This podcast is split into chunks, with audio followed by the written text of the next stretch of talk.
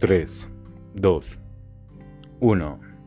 Muy buenos días, bienvenidos a esta nueva disertación del día 26 de abril del año 2021 después de superar innumerables problemas de conexión.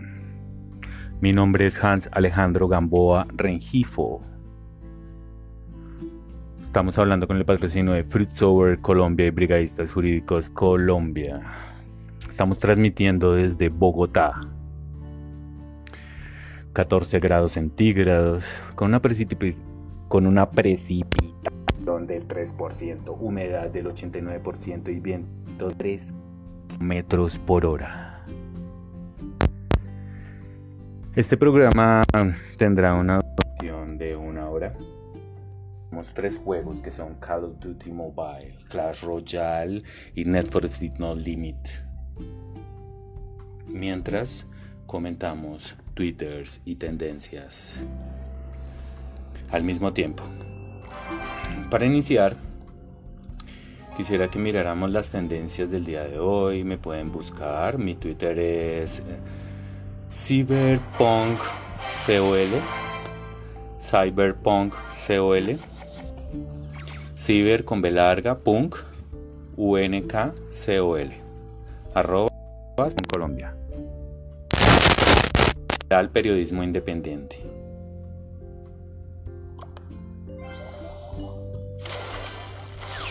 Las primeras tendencias que encontramos en Twitter para comenzar nuestras disertaciones son, en primer lugar, numeral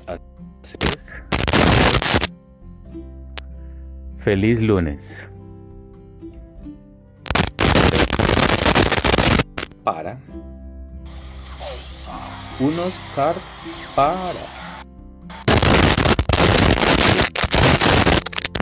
Colegios y marchas. Numeral. Yo no marcho, yo produzco.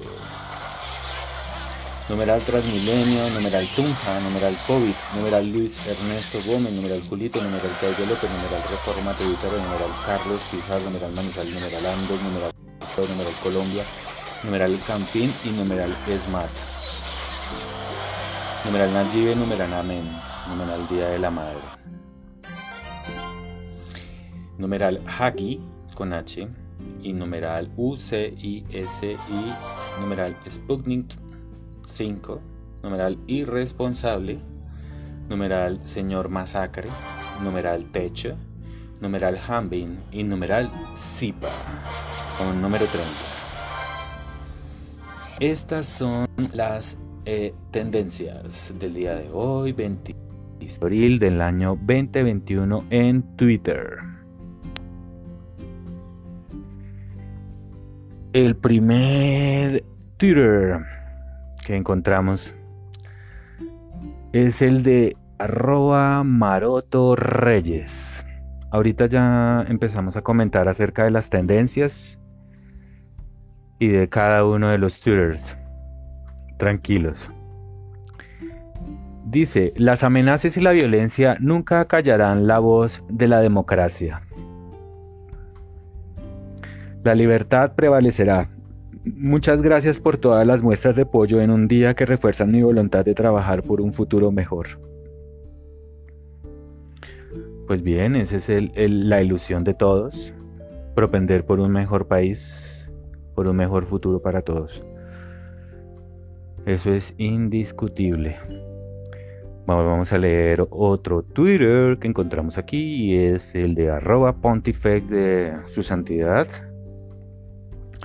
No esperemos a que el prójimo cambie para hacerle el bien. No esperemos a que los demás nos tengan consideración para servirlos. Empecemos nosotros. El Santo Padre nos recuerda um, el sacrificio de Jesús en la cruz. Nos recuerda cómo el camino de aceptar la verdad, aceptar eh, la justicia, son caminos que no podemos obviar que tenemos que aceptar nuestro papel en este mundo, que no solamente es el de consumir, sino es el de construir. Sigamos, encontramos uno. Encontremos el siguiente Twitter, que es el de arroba y latina en mayúscula C V L L E Z y Vélez. Dice numeral un Oscar para los que se presentan como salvadores pero realmente están interesados en sus agendas, sus bolsillos y sus alianzas, maestros del engaño. Hay algo muy interesante en lo que dice este periodista y es algo que parece ser un pensamiento al unísono de todo el uribismo y es que ellos son víctimas de las circunstancias y que ellos no tienen nada que ver con lo que ocurre, sino que son simplemente víctimas de una eh, conspiración de países eh, comunistas, izquierdistas, que están confuagulados para apoderarse de los países. Eso es algo más o menos el discurso que ellos han, eh, vendido y, era el discurso de, previo a la Segunda Guerra Mundial. Eh, eh, es algo muy común. En la izquierda pasa exactamente lo mismo. El enemigo es la derecha.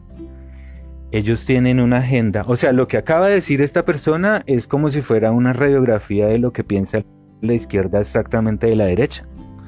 Que hay una agenda, que se tiene ya un, camino y es el de solamente privatizar los diferentes derechos públicos, eh, entregárselo a extranjeros para que ellos nos den agua, nos den luz, nos den educación, nos den seguridad y nosotros pues gerenciar.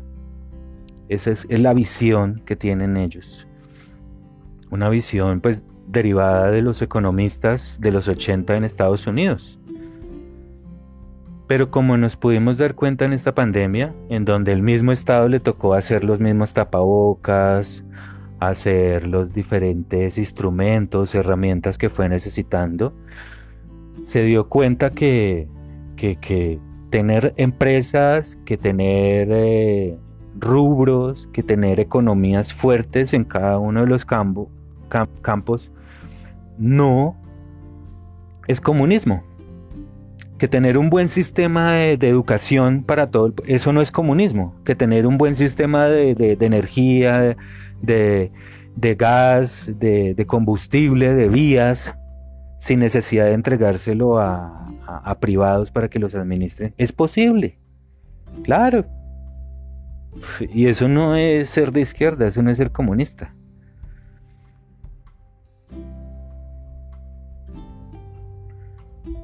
Pero bueno, sigamos. Dice, arroba Pau Herrera. Que la gente entienda la gravedad del momento y no salga a protestar. Ah, bueno, entonces que el gobierno entienda la gravedad del momento y retire la reforma tributaria. Es una excelente disertación. No tenemos absolutamente nada más que agregar. Porque las personas que salen a marchar lo hacen por todos, incluso por los que no les gusta salir a marchar. Y es que los servicios públicos, como el agua, el combustible, la seguridad y la educación, se provean efectivamente a la población, sin discusiones ideológicas. Pero como estamos en una pandemia, ¿pero qué ocurre a lo largo de, toda la historia de la humanidad? Siempre han habido pandemias. Es más, las pandemias son producidas eh, precisamente para evitar las protestas. Y a, a lo largo de la humanidad, pues ya se ha sabido, cuando los reyes, cuando los gobernantes se sienten acorralados por el pueblo, o surge una enfermedad, surge algo que obliga al pueblo a devolverse a sus casas y a mantener una cuarentena estricta. en donde la voz popular, en donde lo que se suponía que iba a representar la presidencia, el presidente, el Senado, los ministerios, los órganos de control, de propender por el desarrollo y el bienestar de todos los ciudadanos desaparece. Y el pueblo queda solo ante las fauces de cuatro o cinco empresas que fueron las que promovieron ese gobierno y el resto desaparece. Aquí es donde se demuestra que estas personas no gobiernan para todos los colombianos, sino única y exclusivamente para las personas que lo apoyaron electoralmente.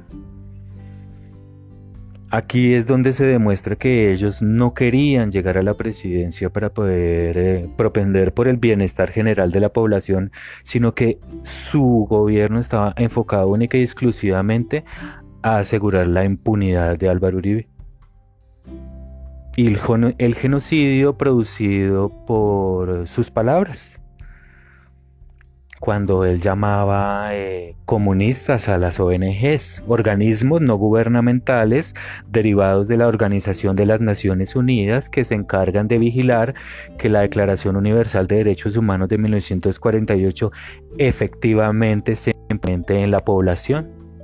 Pero esta persona los llamó comunistas entonces, pues personas en rangos bajos del ejército de la policía y del servicio secreto del DAS liquidaban a periodistas, liquidaban a, a, literatos, liquidaban a políticos, liquidaban a todo tipo de personas que hablara acerca del bienestar general, de la salud y el derecho a la educación.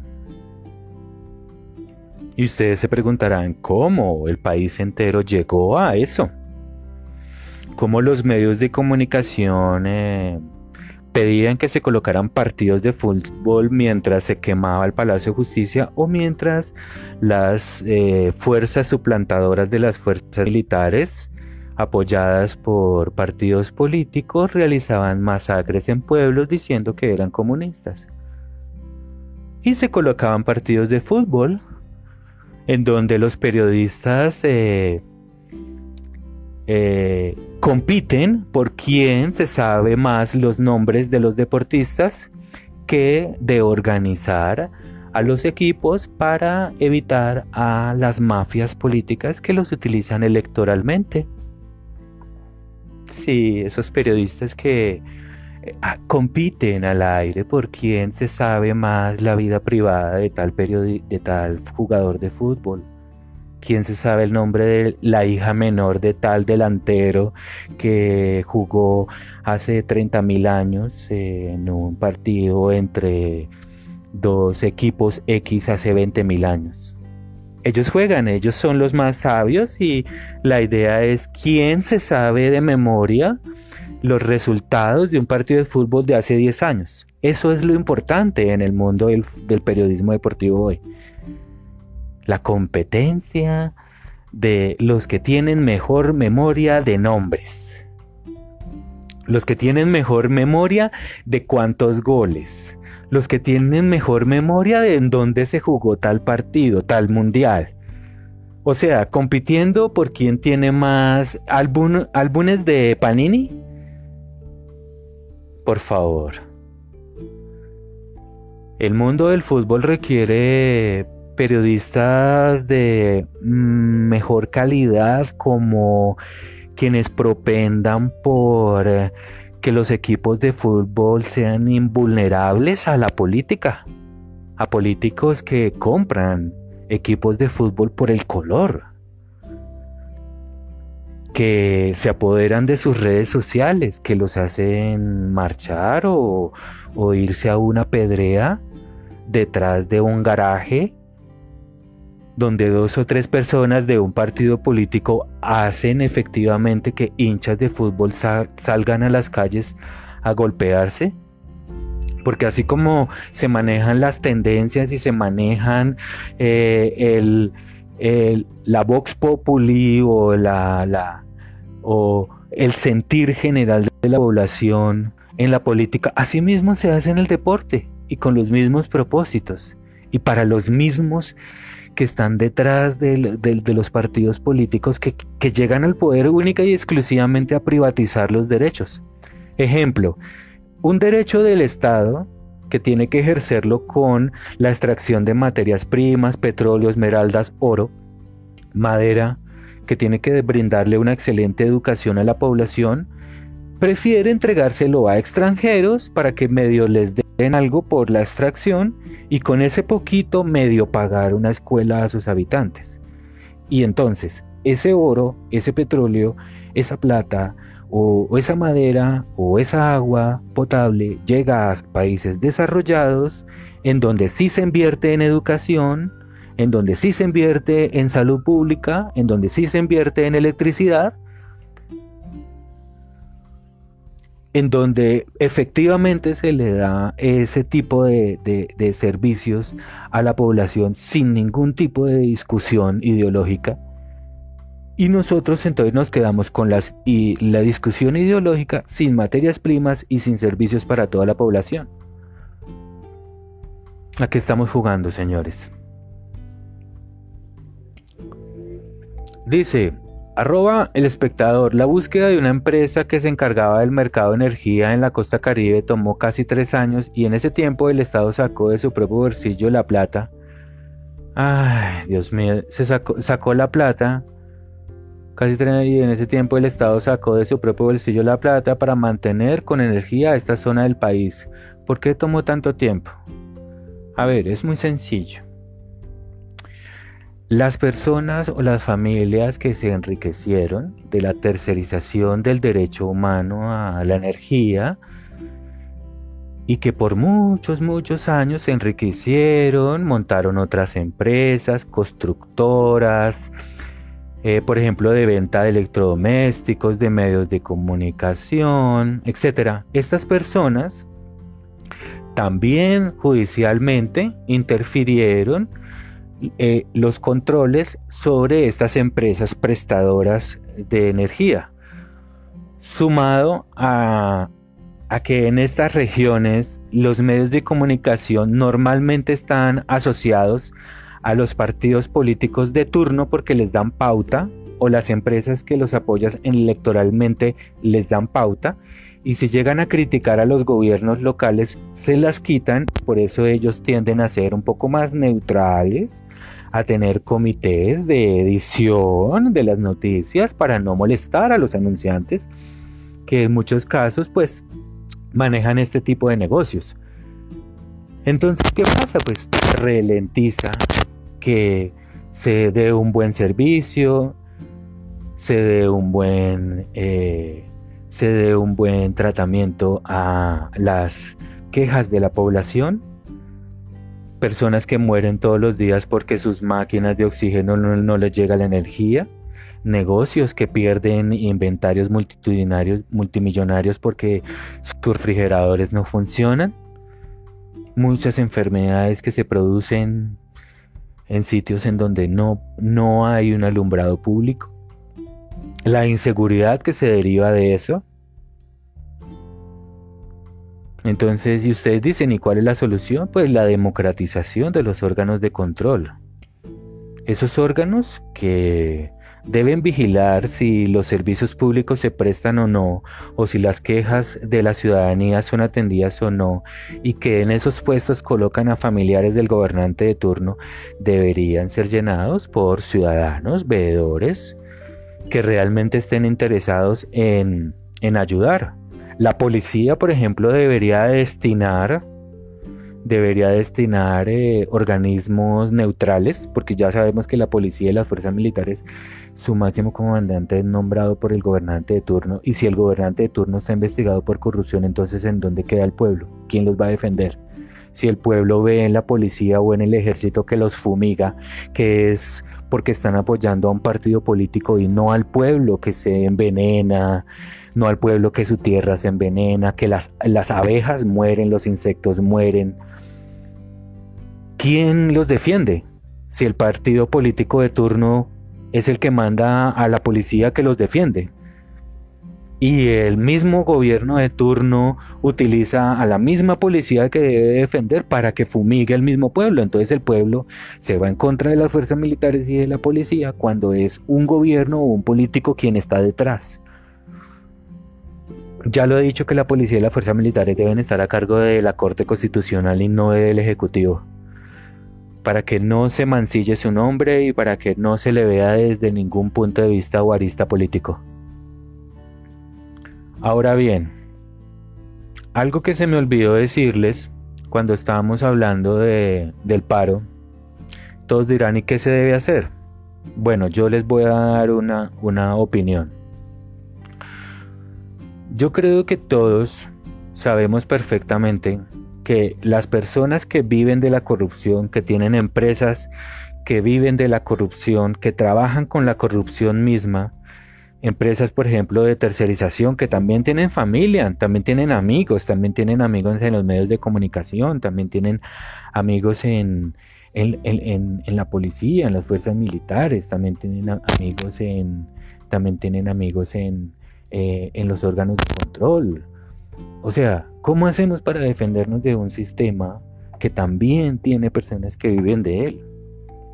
Bueno, la protesta es un derecho como tal, y pues todos los gobiernos, porque ellos tienen un sistema de salud que no funciona como la ley 100, que está basado en la tercerización de un derecho humano que debe propender, el Estado debe dárselo a sus habitantes utilizando la extracción de recursos naturales como el petróleo, el oro, la esmeralda. Tiene que darle a toda la población la misma calidad en salud y si un ciudadano necesita una operación, no le puede dar una pastilla ibuprofeno si un ciudadano necesita un tratamiento, no le puede dar una palmadita en la espalda y que se vaya para la casa. Debe darle el tratamiento y darle la operación. Si vale mucho dinero, eso no debería importar, porque es la salud de un ciudadano. Si hay ciudadanos que se quieren cirugías plásticas para ver lo que no son o aparentar lo que no son o reconfigurar el diseño que Dios les dio, pues es muy sencillo. Las empresas privadas pueden propender por dar todo tipo de cirugías plásticas, tratamientos diferenciados del resto de la población, mucho más costosos y para personas que quieran tratamientos más lujosos. Claro que sí, estamos en un sistema de mercado. Todos apoyamos las empresas, el emprendimiento todos apoyamos un buen nivel y un buen sistema de vida para todos. Por eso digo que las discusiones ideológicas no tienen que todos tienen ese derecho y punto. Pero si otros quieren más o de mejor manera, pues que tengan sus empresas privadas de salud. Y que se dé esa competencia en ese mundo. Que haya muchas empresas proveyendo eh, eh, servicios de salud de alta gama y que, claro, que hayan las mismas leyes de mercado y los precios y todo, pero que el resto, que todo el mundo, que haga de cuenta que un rico en un momento de su vida llega a estar en la pobreza, también tenga derecho a la salud. Que una persona muy acaudalada, que gana mucho dinero, en un momento perdió su, su, su dinero y es pobre tenga derecho a una atención en salud. Pero sí los hemos visto en las calles, extranjeros, gente con mucho dinero también en las calles porque han tenido pérdidas familiares, que se mueren sus familiares, que, que tienen graves enfermedades.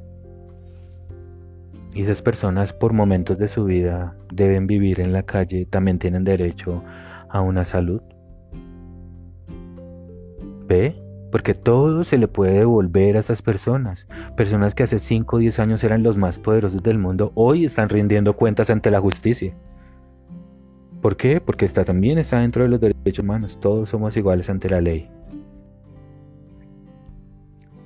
¿Ves? Entonces, ¿la solución cuál es? Salir a protestar, pero teniendo en cuenta las medidas de seguridad. Todo el mundo con su todo el mundo con su distanciamiento. O sea, enseñándole al resto del mundo cómo es que se hacen las cosas bien, sin problemas. Segundo, organizándose, tomando nota de las personas que asisten, correo electrónico para que se mantenga la comunicación entre todos, para que se conozcan, para que sean más que simplemente que salen a marchar, sino que se formen comunidad, que se compartan que documento después de la, de la marcha con todo lo que se habló acerca de eso, que se llenen firmas, que se recoja información de los que salen a marchar, todos con su protocolo de seguridad y su distanciamiento. ¿Es que ustedes piensan que esto es por ahora? No, van a ser años y años que nos vamos a acostumbrar a vivir de esta manera, con distanciamiento, tapabocas, lavado de manos. Las medidas eh, de... Ahora bien, ¿esta organización para qué es? Ustedes saben muy bien que las personas que tienen que repeler esto, digamos, o, contener una, protesta, o, las personas en el distrito que tienen que administrar la, seguridad de estos entornos, ellos también suelen pedirle el favor a personas que se disfracen de, de, de tirapiedras, de escandalosos, de hacer graffiti en lugares no adecuados. Eh, y y los van a poner a hacer eso. ¿Para qué? Para grabarlos y luego en los medios de comunicación que se diga que son los de FECODE, que son los de la izquierda, que son las personas eh, que no entienden la protesta y que quieren poner en riesgo al resto de la población. ¿sí? Esa va a ser la, intención de ellos y por eso ustedes tienen que tener una organización lo bastantemente... Eh, em, acorde para el momento, sin violencia, sino con cámaras, con micrófonos, del lado de la autoridad, del lado de la policía, del lado del ejército, para poder identificar a estas personas y que se demuestre que no hacen parte de la protesta pacífica, porque en ningún momento se, autoriza eh, la violencia para hacerle ver a estas personas que, que tienen que apoyar eh, cambiar, eh, reformar a, los, a, los derechos que están siendo vulnerados específicamente. Y no solo la reforma tributaria es un 1%. ¿Sí? Es el 1%. Es qué reformas se van a hacer al sistema de salud después de la pandemia. Después de que ya se dieron cuenta que el sistema de tercerizar no funciona y que el sistema de dejar sin piso, sin financiamiento al sistema público no funciona, que es necesario que el sistema público esté listo para cualquier tipo de pandemia, variante que va a suceder en el futuro. ¿Qué reformas se van a hacer a la salud? Eso es lo que tienen los congresistas en este momento que estar pensando, que estar proponiendo en el Congreso. Y no, ay, que si vamos a marchar, que si vamos a, que contra la reforma, eso es falso. La reforma ya sabemos que es inviable. La reforma ya sabemos que no, no tiene el apoyo popular. Entonces no es el problema. El problema es, ¿y ahora qué hacemos? Después de la pandemia, después de la ineficiencia del sistema tercerizado, ¿ahora qué vamos a hacer? ¿Qué vamos a hacer con la tercerización de la explotación de los recursos naturales? ¿Cómo así que los extranjeros están llevando los recursos naturales y nos están dejando unas migajas? ¿Cómo es eso posible que los congresistas no estén legislando sobre eso? ¿Ah? ¿Por qué los congresistas no están legislando porque todos los policías, los contingentes militares tengan sistemas avanzados de, audio y de video para que, para que ellos mismos eh, este, se curen en salud en los procedimientos? ¿Por qué no se está debatiendo la necesidad de un satélite de defensa? Ok.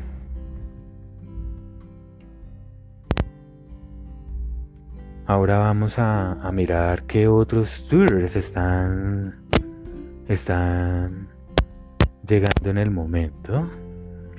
Vamos a seguir leyendo.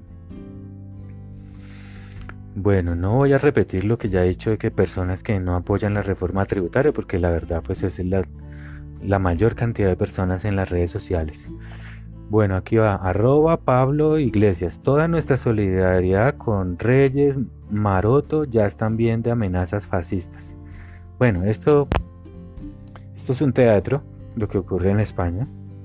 Eh, los Reyes permiten que dos personas de partidos diferentes pierdan el tiempo y no se implementa la ley universal de 1948 un sistema de correo en España que permite que se amenace a cualquier persona, un sistema de correo que no está regulado por el Ministerio de Defensa. Entonces quiere decir que en España cualquier persona puede enviar un biológico, un atentado terrorista, porque allá no se, porque allá no se controla y allá se puede enviar a los diferentes eh, eh, opinadores, periodistas o políticos cualquier tipo de balas, tarjetas, eh, ramos de flores, mortuorias, etc.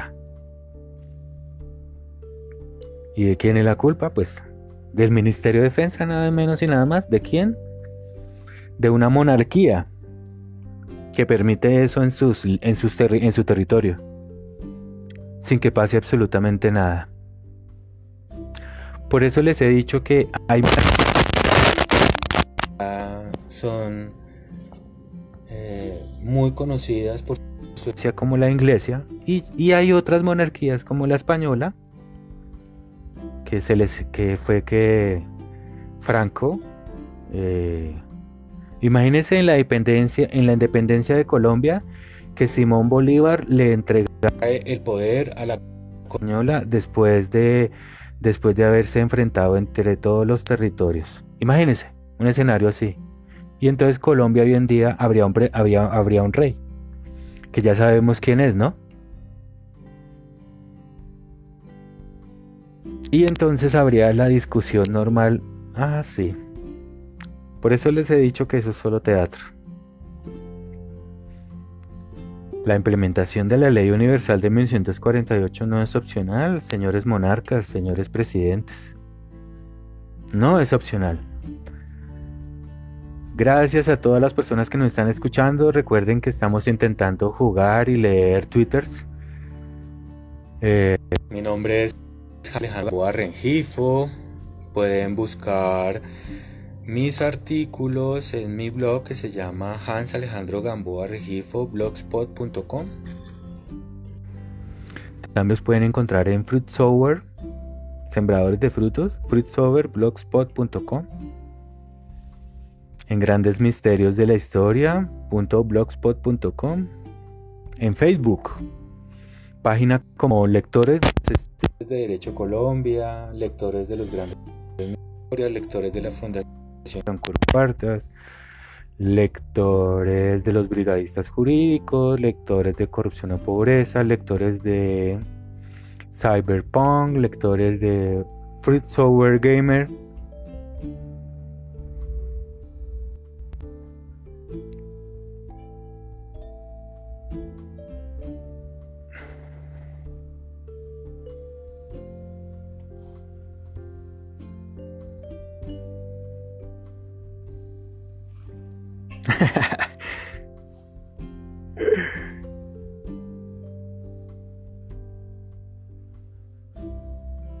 Hemos sido engañados, dice arroba radioactiva.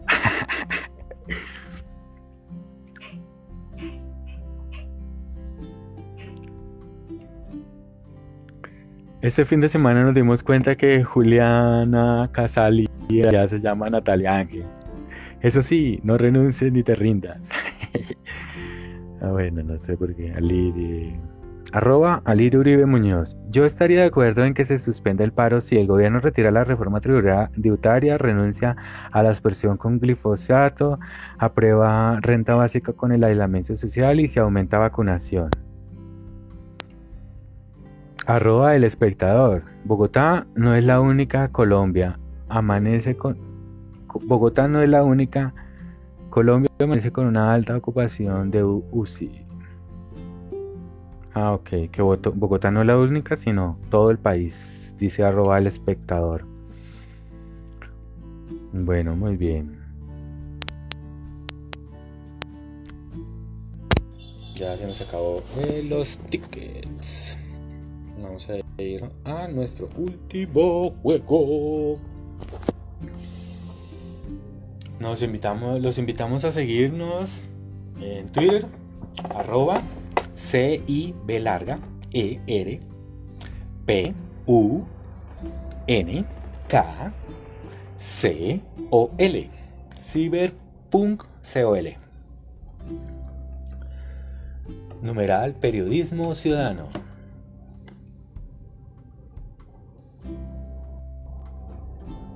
Bueno, vamos a mirar. ¿Qué otros Twitter? Vamos a ver. Voy a meterme en las tendencias.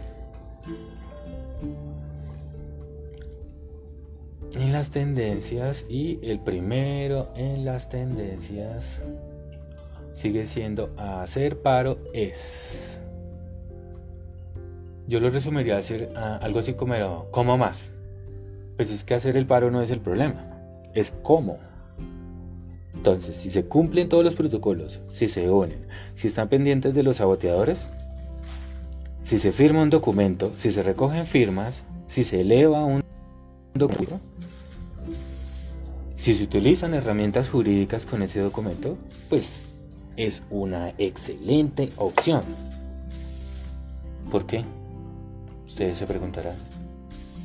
Porque quien manda no es el gerente, es el dueño del local.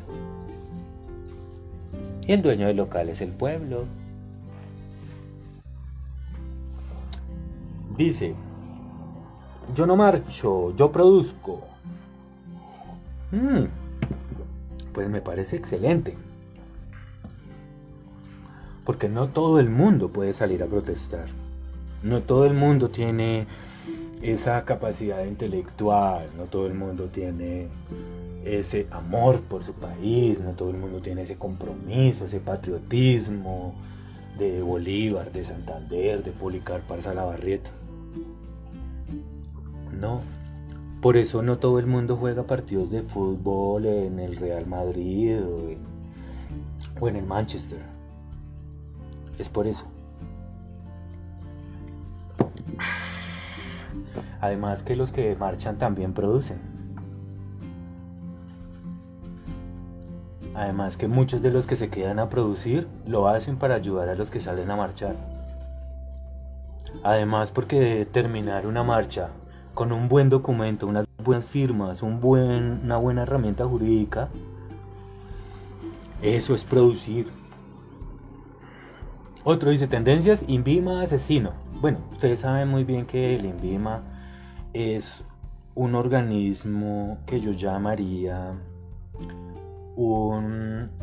Mm, vamos a ver, vamos a ver. Un coágulo, no. Un...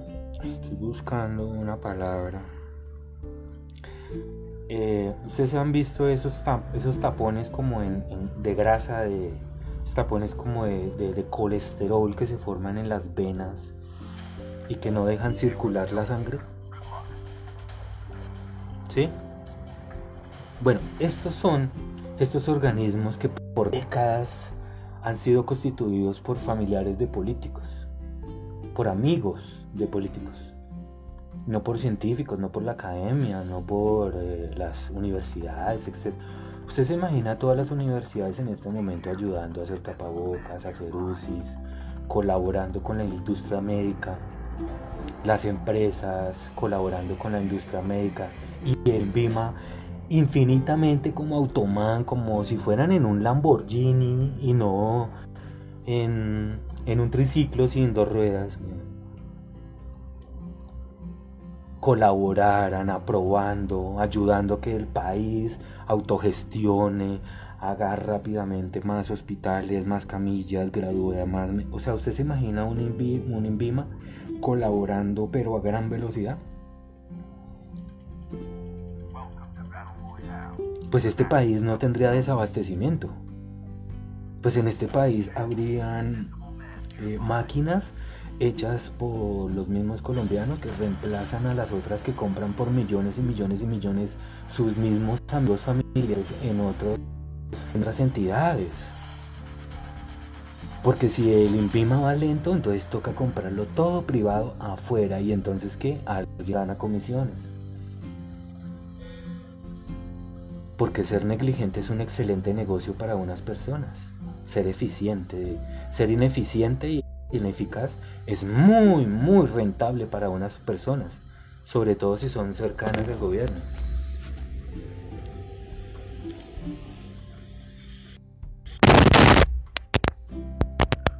Ahora vamos con. Vamos con el siguiente que es un Oscar para. Un Oscar para. Sí, claro. Sí, porque todo el mundo pensaba que realmente él estaba acabando con la guerrilla y estaba acabando con el narcotráfico y estaba acabando con la delincuencia. Y tiempo después se, supo que, se supo que... El jefe máximo. Después, el jefe máximo de los máximos el que se conocía y el que al final de su vida política se alió con los familiares de los mismos que masacraron policías y militares en el pasado y que estudiaron, montaron empresas, se alimentaron de ese terrorismo que fue toda la familia Escobar y él entonces terminó aliándose políticamente con ellos por el dinero para pagar más pauta, para pagar más revistas, libros que hablaran bien. Entonces pues nadie merece un Oscar más que Uribe. Y yo, los brigadistas jurídicos, le entregamos un Oscar como el patriota. Listo. Un Oscar para quién más. Un Oscar para Vicky Dávila, que simula ser una periodista cuando en realidad solo es una empleada de un partido político con una agenda que se le dicta diariamente, con unas preguntas, todo que, se que fue contratada para entrar a trabajar en diferentes medios y atacar a, militares, periodistas, políticos, eh, haciéndose pasar por prensa cuando en realidad era solo parte de una agenda de un partido político. Que así como tiene seguridad o tiene gente de publicidad o tiene de aseo, también tiene personas en los medios de comunicaciones con agendas ya definidas. Y es lo que en los medios de comunicación se le denomina como no, es que acá somos neutrales y acá tenemos de todos los partidos políticos. No, es eso.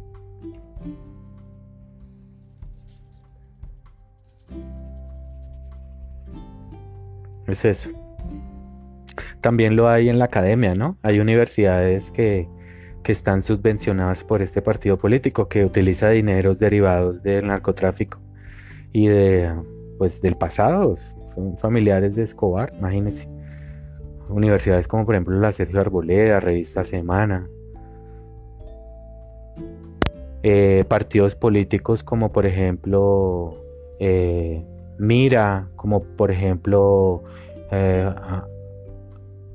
eh, este de justa justa libres justa libres exacto porque corresponden a los diferentes las diferentes aristas de la política lo que es la opinión lo que es la religión sí y desde ahí usted puede controlar una opinión bipartidista bipolar de un enemigo no un dios un diablo un guerrilla, un paramilitar. Y entonces el criminal, el delincuente, ya no es delincuente y criminal, sino que es un idealista político que está defendiendo. Y como las fuerzas militares y de policía dependen o son nombradas por el político de turno, entonces la misma policía y los mismos militares también adoptan ideologías políticas y por eso usted ve a oficiales, a, a suboficiales que tienen discursos políticos de apoyo a un determinado partido, cuando se supone que los militares y de policía deberían ser neutros, laicos, eh, porque es que están defendiendo a toda la población y la población no es de una sola religión, no es de una sola ideología política. Entonces por eso tienen que ser absolutamente neutrales y eh, acatar las leyes. Porque por ejemplo, si dicen, no, es que es guerrillero, eso es paramilitares, o esos suplantadores de la fuerza pública, adoptan una ideología y ya no son neutrales. ¿Y la neutralidad en qué consiste? A que tienen que esperar un fallo judicial, una imputación. Poder decir que tal o cual persona eh, tiene o no relación con algún acto o no delincuencia. ¿Ve? Y solo decir los... Ah, tal persona. Ah, sí, está haciendo tal hecho. ¿Y usted qué opina de él? No, no, yo no tengo ninguna opinión. Solamente digo como político que, es lo judicializado y eh, esperamos el dictamen de, de los jueces para ver qué es lo que está sucediendo, porque ustedes también se han dado cuenta que ellos mismos Dicen que los jueces están amangualados con las guerrillas, dicen que los jueces los secuestran, dicen que los jueces eh, los atacan porque están enfrentándose a las guerrillas. O, o sea, ellos mismos estigmatizan a la justicia por si la justicia toma un fallo en contra de ellos, ellos poder decir, ah, sí ve, es que como los jueces son guerrilleros, ah, sí ve, es que como los jueces son comunistas. Ah, ¿sí ve? Es que como los jueces tal cosa. Cuando los militares y los policías lo que tienen que decir es, nosotros apoyamos a la fuerza pública, Atenea. Ese es nuestro norte, punto. Nosotros no apoyamos a, a políticos de turno, no señor. Está muy equivocado.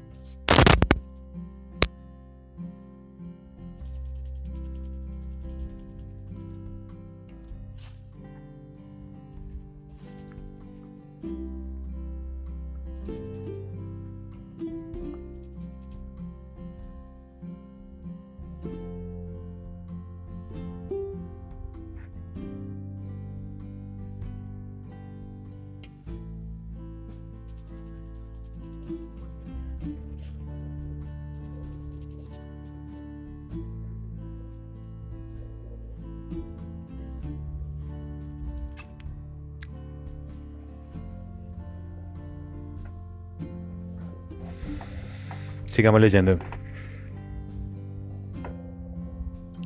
Tunja.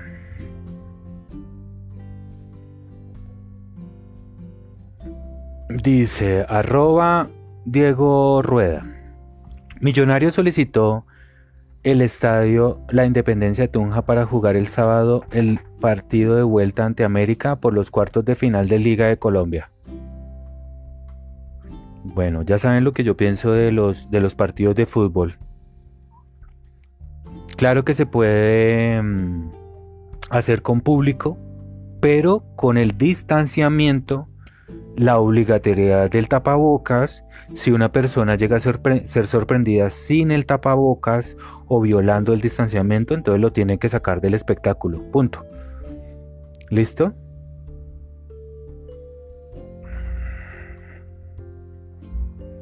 Tunja dice, arroba Alejandro Funeme.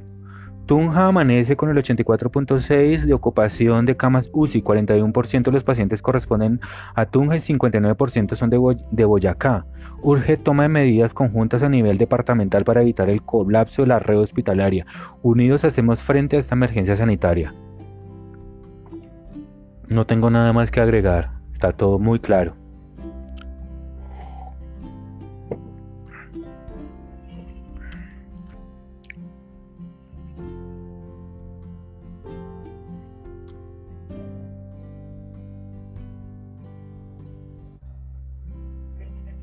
Ah, bueno, están pidiendo que no se acerquen al plantel, que no se acerque.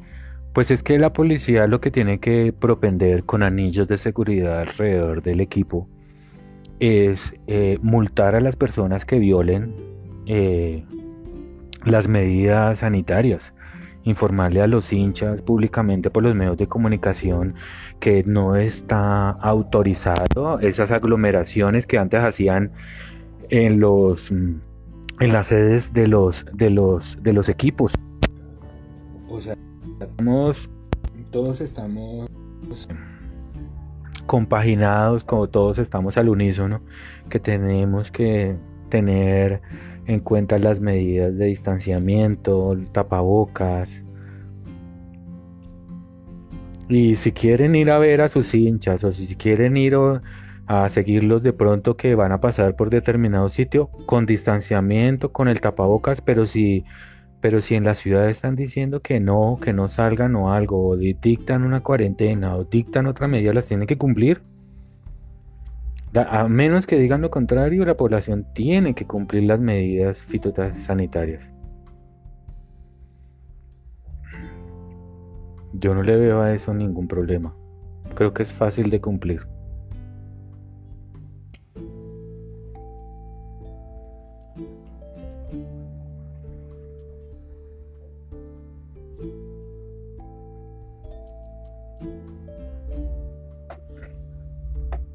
¿Vale? Vamos a mirar más, más tendencias.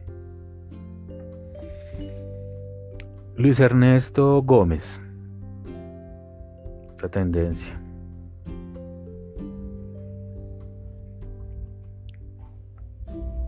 Arroba Narce. Hasta el 9 de mayo no tendremos habilitados los estadios del Campín Techo para Fútbol Colombiano Luis Ernesto Gómez, secretario de Gobierno de Bogotá en Caracol Radio. Bueno, yo quiero decirles que no pueden controlarnos como si fuéramos un rebaño. Que entonces nos meten en un corral un tiempo, nos sacan, nos meten en otro corral, porque no tienen otra forma de hacerlo porque no se pueden inventar una forma de multar a las personas que no utilicen el tapabocas, porque no se pueden inventar una forma de multar a las personas que se aglomeren, porque no pueden inventarse un, sistema en donde si las personas tienen tapabocas y distanciamiento pueden ir a la iglesia, pueden ir a ver un partido de fútbol, pueden ir a un cine, porque tenemos que acostumbrarnos a vivir con tapabocas y distanciamiento por lo menos unos dos o tres años más. Es que no es una opción, no es si de pronto será que de pronto lo podemos, porque es que hacer eso no funciona. Porque mientras usted hace eso, hay miles de personas que están viajando al exterior. Llegan turistas, los aeropuertos no paran de enviar aviones y de salir, entrar personas al país. Y entonces, Tenemos que aprender a convivir con distanciamiento, con el tapabocas, con sistemas asépticos de vida y continuar nuestra vida común y silvestre. Se debe apoyar a la ciencia, a las universidades, a los centros de investigación, para que le ayuden al INVIMA, para que le ayuden a los diferentes ministerios a continuar con la fabricación de todos los utensilios, tapabocas, eh, sistemas de respiración, de fabricación de oxígeno, en fin. Los cambios constitucionales al sistema de salud, todo tiene que ser al unísono. Los cambios constitucionales, la inversión en la fabricación de nuestros propios elementos, eh, más construcciones, más, graduaciones de, médicos, más eh, estudiantes de últimos años de medicina colaborando. Eso es lo que tenemos que hacer y no al contrario.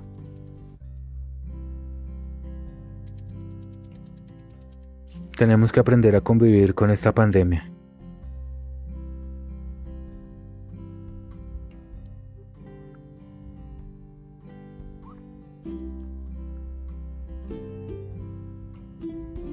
Dice acá, arroba caracol, el secretario de Gobierno de Bogotá, Luis Ernesto Gómez, confirmó que hasta el 9 de mayo no estarán habilitados los escenarios deportivos. Bueno, ya lo ya lo he dicho ampliamente. Este no es el problema. El problema es la educación de las personas.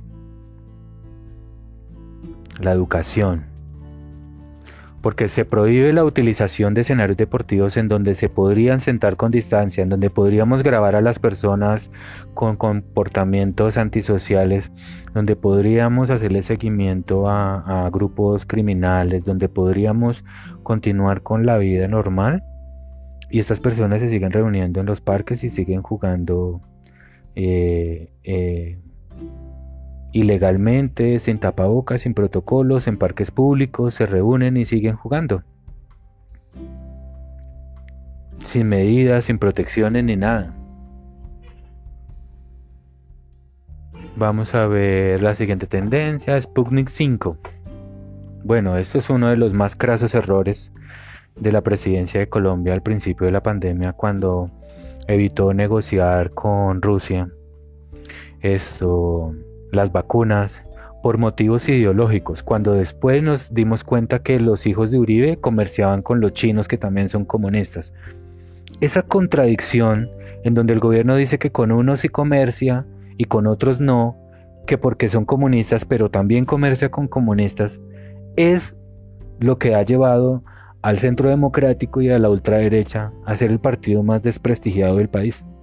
Ese tipo de contradicciones en vez de haber aprovechado esta pandemia para haber abrazado al gobierno venezolano, ayudándole con el, con, el comercio del petróleo, colaborando en lo que más se pueda, no.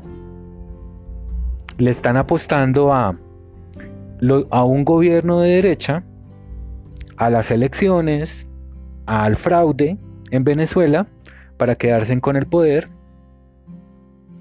como lo hicieron en Colombia, en donde critican a Venezuela porque coartó los órganos de control, porque coartó el legislativo, porque coartó el ejecutivo, porque coartó el judicial, porque se apodera de los órganos de control, pero en Colombia hacen exactamente lo mismo. Critican a, Maduro porque toma decisiones dictatoriales y tener en cuenta el, el, consenso de la población, el interés general. En Colombia pasa exactamente lo mismo, por eso es que se van a hacer estas protestas. Dicen que el gobierno de Maduro es un gobierno de izquierda, aliado del narcotráfico. Y en Colombia es aliado de la ultraderecha y también del narcotráfico, con funcionarios públicos de alto nivel que están siendo procesados por tener laboratorios de droga.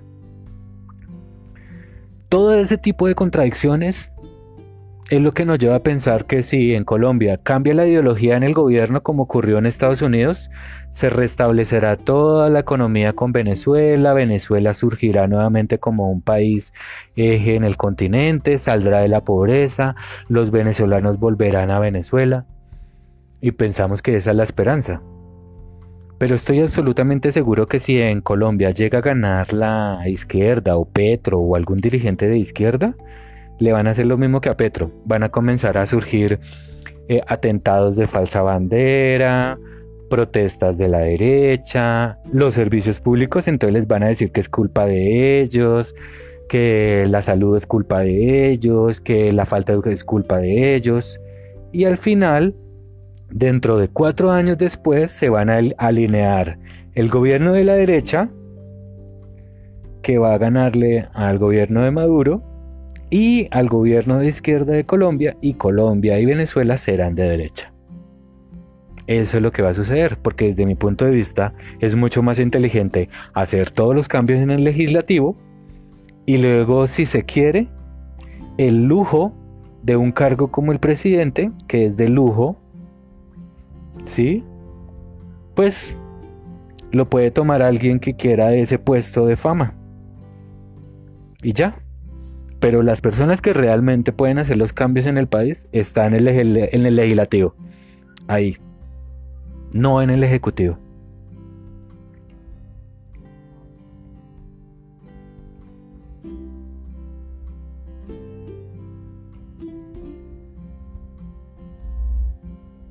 Dice, arroba Fernando Ruiz, recordamos que es el desarrollador de la vacuna el que tiene que solicitar a Envima la autorización del uso de emergencia y determinar sus propios distribuidores. El trámite ha sido expedito una vez entregada toda la información.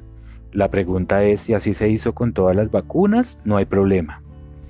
La pregunta es eh, si, si así se hizo con el resto de los tratamientos de la misma forma, con la misma urgencia, que se buscó la ayuda de, del resto de las farmacéuticas.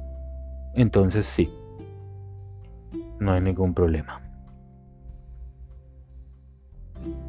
Habla, y eso es por un, dice arroba Juliana, hablamos con la empresa colombiana que tiene 5.5 millones de dosis de vacunas rusas Sputnik 5 para vender a privados en Colombia.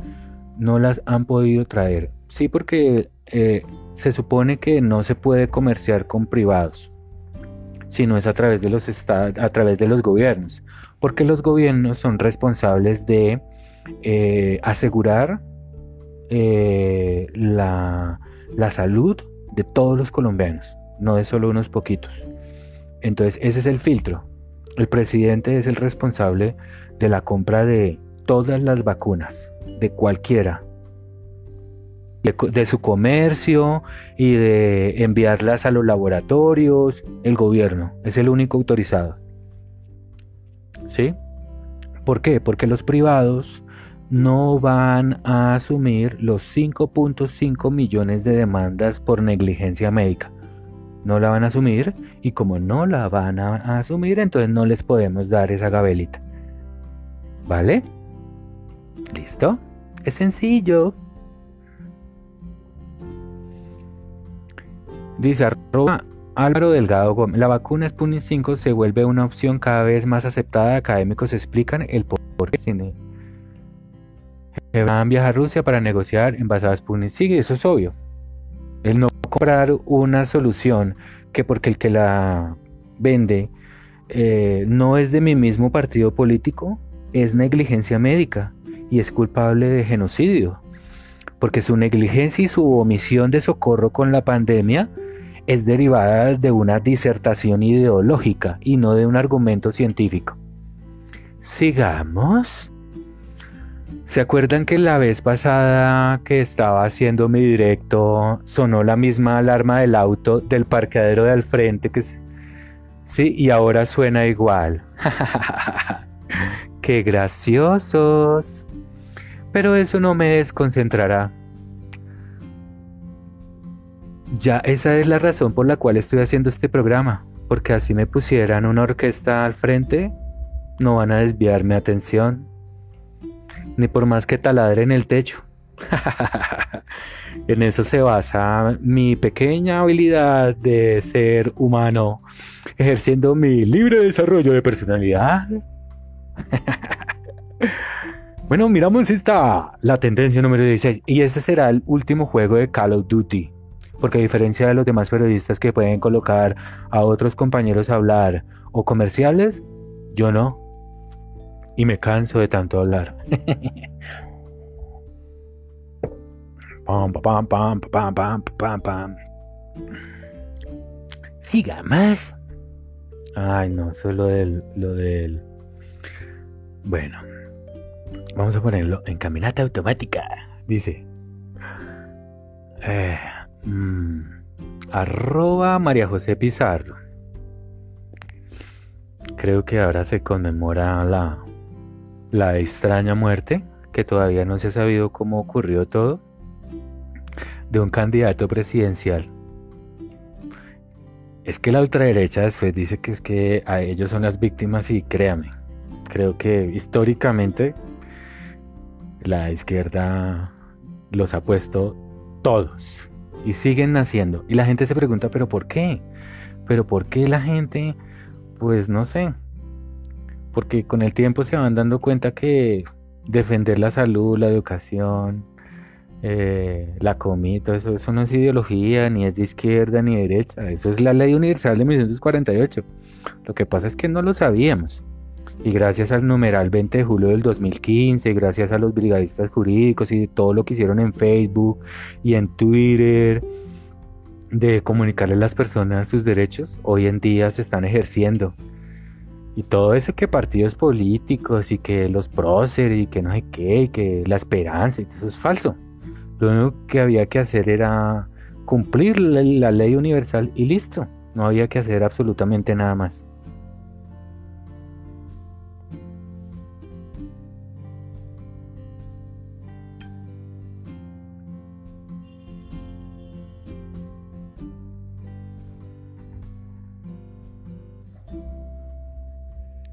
Arroba Daniel M06.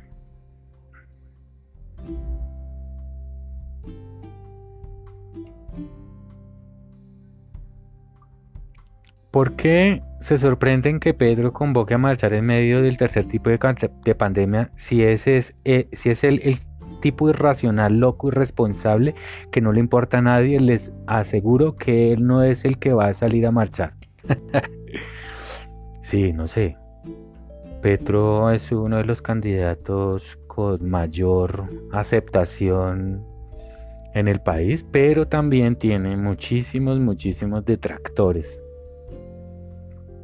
es algo bastante, bastante extraño. Se les indica de ser o participar o como ideólogo de la quema del Palacio de Justicia.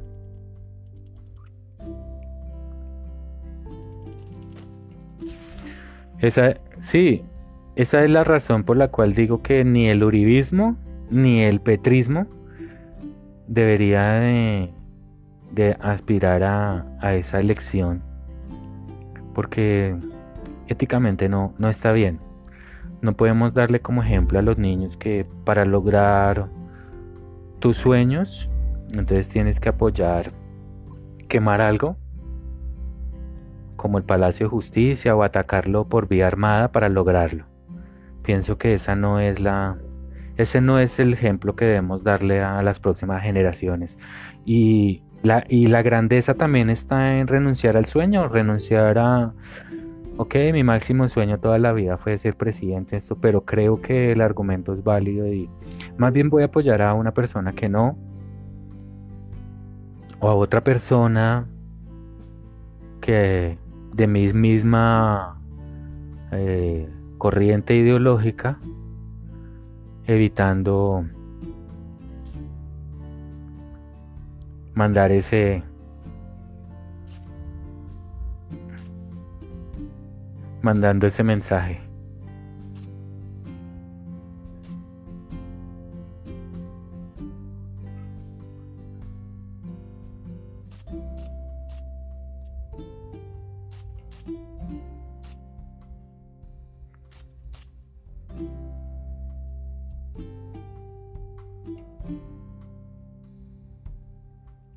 Porque eso sería el argumento perfecto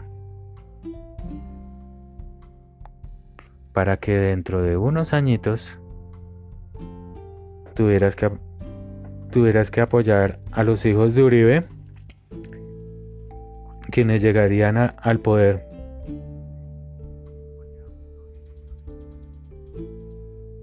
Bajo ese argumento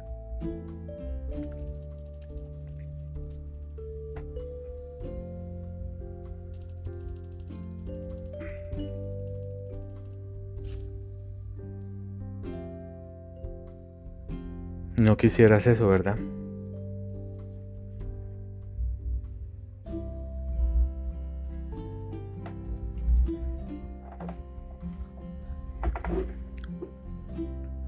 Porque se arroba arroba Marta Elena. Es irresponsable realizar un paro entonces a morir encerrados. Son vacunas inundados de mentiras, de precios elevados y más bien impuestos para que se los roben y se los gasten en dulces. ¿Ves? Ese es, ese es el resto de la población que sabe perfectamente que, que a veces en la vida se debe arriesgar un poco para lograr los cambios a largo plazo que necesitamos.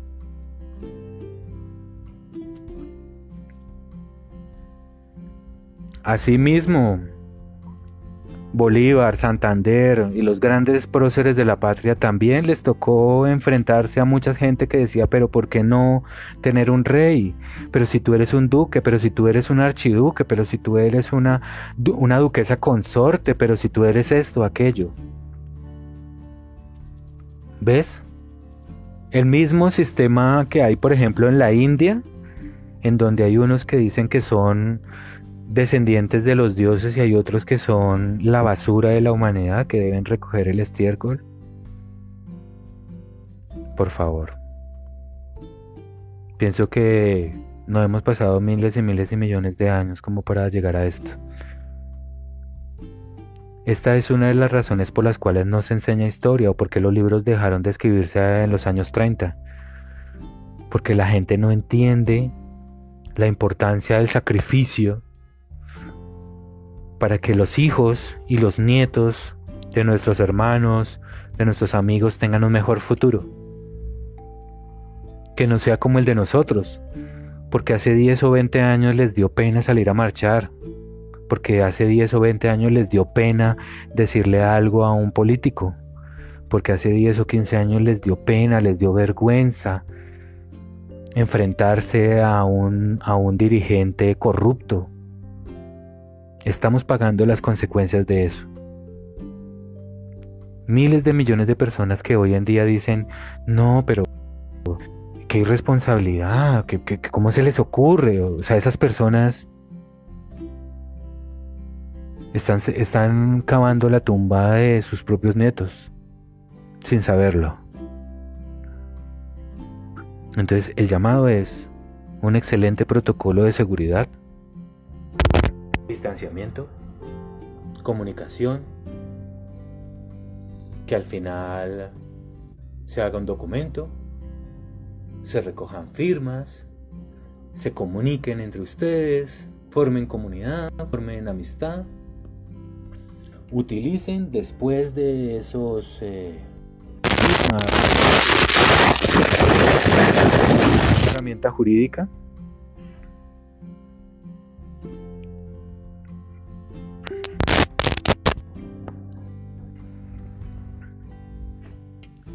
y hacer lo que debemos hacer y es decirle a todos que debemos unirnos para lograr un mejor futuro para nuestras propias, nuestras próximas generaciones. Entonces, os convoco a eso, al diálogo, al consenso, antes que a la violencia. Muchísimas gracias por escucharme, soy Hans Alejandro Gamboa Rengifo.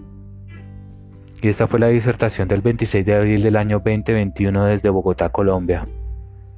Para todos ustedes, los invito seguirnos en todas nuestras redes sociales, en Facebook, en Twitter, en TikTok, en Instagram, arroba pinturas Hans, arroba Press, en nuestros blogs, Hans Alejandro rengifo.blogspot.com.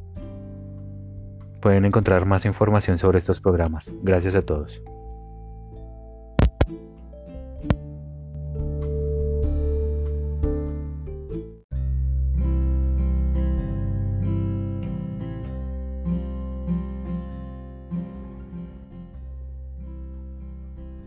3, 2, 1. Muy buenos días, bienvenidos a esta nueva disertación del día 26 de abril del año 2021 después de superar innumerables problemas de conexión. Mi nombre es Hans Alejandro Gamboa Rengifo. Estamos hablando con el patrocinio de Fruit Sour Colombia y Brigadistas Jurídicos Colombia. Estamos transmitiendo desde Bogotá.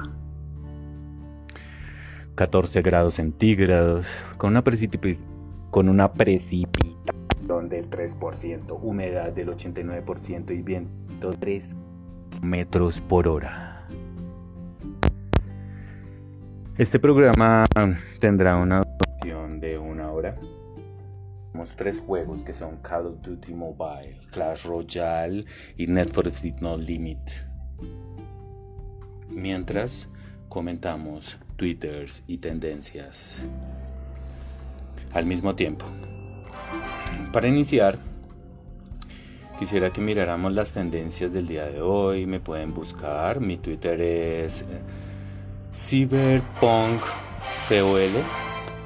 cyberpunk col ciber con B larga punk UNK COL arroba al periodismo independiente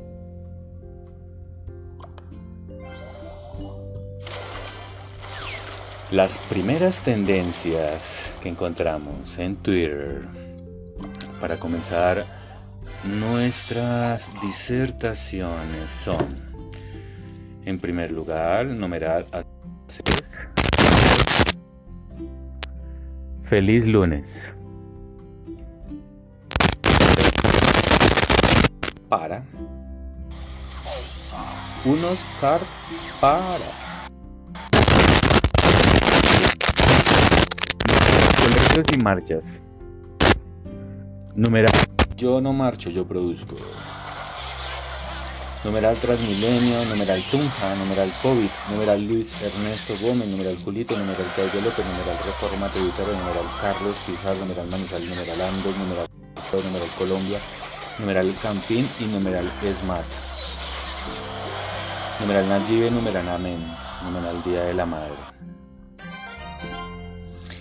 Numeral Hagi con H y numeral UCISI, numeral Sputnik 5, numeral irresponsable, numeral señor masacre, numeral techo, numeral hambin y numeral zipa, con número 30. Estas son las eh, tendencias del día de hoy, 20 de abril del año 2021 en Twitter. El primer Twitter que encontramos es el de arroba maroto reyes. Ahorita ya empezamos a comentar acerca de las tendencias y de cada uno de los twitters. Tranquilos. Dice, las amenazas y la violencia nunca callarán la voz de la democracia. La libertad prevalecerá Muchas gracias por todas las muestras de apoyo en un día que refuerzan mi voluntad de trabajar por un futuro mejor. Pues bien, esa es la ilusión de todos, propender por un mejor país, por un mejor futuro para todos. Eso es indiscutible. Vamos a leer otro Twitter que encontramos aquí y es el de arroba pontifex de su santidad.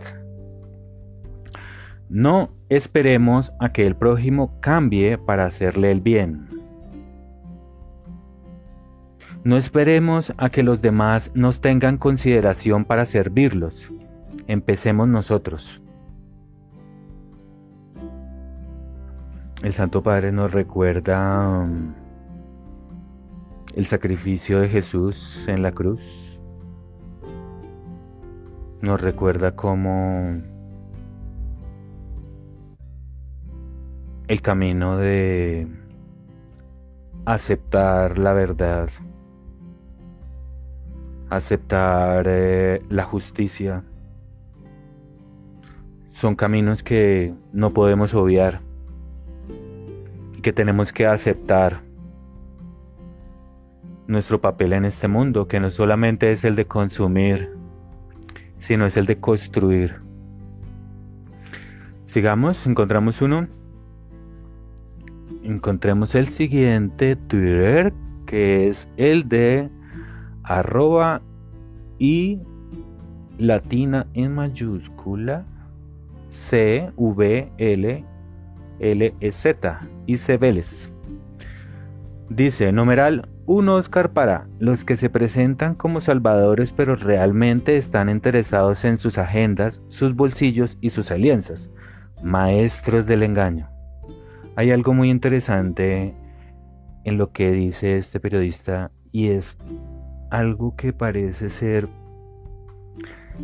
un pensamiento al unísono de todo el uribismo y es que ellos son víctimas de las circunstancias y que ellos no tienen nada que ver con lo que ocurre, sino que son simplemente víctimas de una eh, conspiración de países eh, comunistas, izquierdistas, que están confabulados para apoderarse de los países. eso es algo más o menos el discurso que ellos han, eh, vendido y, era el discurso de, previo a la Segunda Guerra Mundial.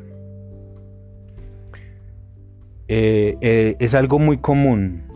En la izquierda pasa exactamente lo mismo el enemigo es la derecha, ellos tienen una agenda. O sea, lo que acaba de decir esta persona es como si fuera una radiografía de lo que piensa la izquierda exactamente de la derecha.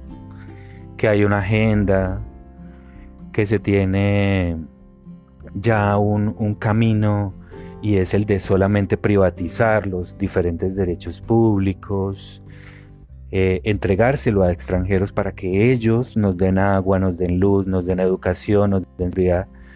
Y nosotros pues gerenciar. Esa es, la visión que tienen ellos. Una visión pues derivada de los economistas de los 80 en Estados Unidos. Pero como nos pudimos dar cuenta en esta pandemia, en donde el mismo Estado le tocó hacer los mismos tapabocas, hacer los diferentes instrumentos, herramientas que fue necesitando, se dio cuenta que, que, tener empresas, que tener eh, rubros, que tener economías fuertes en cada uno de los campos, no es comunismo. Que tener un buen sistema de, educación para todo, eso no es comunismo. Que tener un buen sistema de, de energía, de, gas, de, combustible, de vías, sin necesidad de entregárselo a, privados para que los administren. Es posible, claro. Y eso no es ser de izquierda, eso no es ser comunista.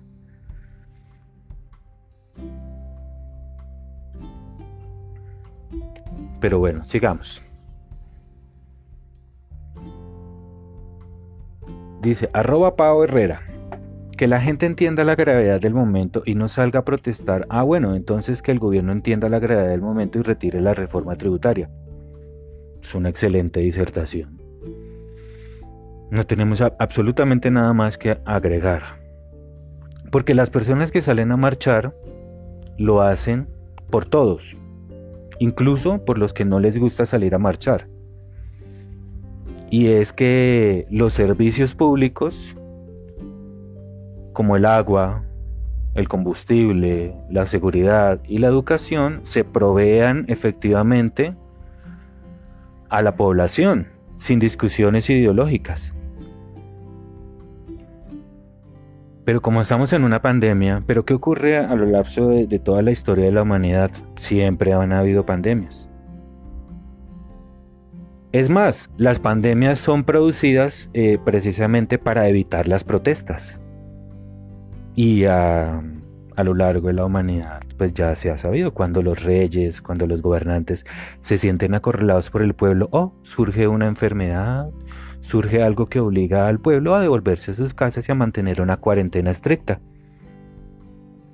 en donde la voz popular, en donde lo que se suponía que iba a representar la presidencia, el presidente, el Senado, los ministerios, los órganos de control, de propender por el desarrollo y el bienestar de todos los ciudadanos desaparece. Y el pueblo queda solo ante las fauces de cuatro o cinco empresas que fueron las que promovieron ese gobierno y el resto desaparece. Aquí es donde se demuestra que estas personas no gobiernan para todos los colombianos, sino única y exclusivamente para las personas que lo apoyaron electoralmente. Aquí es donde se demuestra que ellos no querían llegar a la presidencia para poder eh, propender por el bienestar general de la población, sino que su gobierno estaba enfocado única y exclusivamente a asegurar la impunidad de Álvaro Uribe y el, genocidio producido por sus palabras. cuando él llamaba eh, comunistas a las ONGs, organismos no gubernamentales derivados de la Organización de las Naciones Unidas que se encargan de vigilar que la Declaración Universal de Derechos Humanos de 1948 efectivamente se implemente en la población. Pero esta persona los llamó comunistas. Entonces, pues personas en rangos bajos del ejército de la policía y del servicio secreto, del DAS, liquidaban a periodistas, liquidaban a, a, literatos, liquidaban a políticos, liquidaban a todo tipo de personas que hablara acerca del bienestar general, de la salud y el derecho a la educación. Y ustedes se preguntarán cómo el país entero llegó a eso. Cómo los medios de comunicación eh, pedían que se colocaran partidos de fútbol mientras se quemaba el Palacio de Justicia o mientras las eh, fuerzas suplantadoras de las fuerzas militares apoyadas por partidos políticos realizaban masacres en pueblos diciendo que eran comunistas. Y se colocaban partidos de fútbol en donde los periodistas eh, eh, compiten por quién se sabe más los nombres de los deportistas que de organizar a los equipos para evitar a las mafias políticas que los utilizan electoralmente. Sí, esos periodistas que compiten al aire por quién se sabe más la vida privada de tal, de tal jugador de fútbol quién se sabe el nombre de la hija menor de tal delantero que jugó hace 30 mil años en un partido entre dos equipos X hace 20 mil años. Ellos juegan, ellos son los más sabios y la idea es quién se sabe de memoria los resultados de un partido de fútbol de hace 10 años. Eso es lo importante en el mundo del, periodismo deportivo hoy la competencia de los que tienen mejor memoria de nombres. Los que tienen mejor memoria de cuántos goles. Los que tienen mejor memoria de en dónde se jugó tal partido, tal mundial. O sea, compitiendo por quién tiene más álbumes de Panini. Por favor. El mundo del fútbol requiere periodistas de mejor calidad como quienes propendan por que los equipos de fútbol sean invulnerables a la política, a políticos que compran equipos de fútbol por el color, que se apoderan de sus redes sociales, que los hacen marchar o, irse a una pedrea detrás de un garaje donde dos o tres personas de un partido político hacen efectivamente que hinchas de fútbol salgan a las calles a golpearse? Porque así como se manejan las tendencias y se manejan eh, el, la Vox Populi o, la, la, o el sentir general de la población en la política, así mismo se hace en el deporte y con los mismos propósitos y para los mismos que están detrás de, los partidos políticos que, que llegan al poder única y exclusivamente a privatizar los derechos. Ejemplo, un derecho del Estado que tiene que ejercerlo con la extracción de materias primas, petróleo, esmeraldas, oro, madera, que tiene que brindarle una excelente educación a la población, prefiere entregárselo a extranjeros para que medio les den algo por la extracción y con ese poquito medio pagar una escuela a sus habitantes. Y entonces, ese oro, ese petróleo, esa plata o, esa madera o esa agua potable llega a países desarrollados en donde sí se invierte en educación, en donde sí se invierte en salud pública, en donde sí se invierte en electricidad, en donde efectivamente se le da ese tipo de, servicios a la población sin ningún tipo de discusión ideológica. Y nosotros entonces nos quedamos con las, y la discusión ideológica sin materias primas y sin servicios para toda la población. ¿A qué estamos jugando, señores? Dice, arroba el espectador, la búsqueda de una empresa que se encargaba del mercado de energía en la costa caribe tomó casi tres años y en ese tiempo el Estado sacó de su propio bolsillo la plata. Ay, Dios mío, se sacó, sacó la plata. Casi en ese tiempo el Estado sacó de su propio bolsillo la plata para mantener con energía esta zona del país. ¿Por qué tomó tanto tiempo? A ver, es muy sencillo.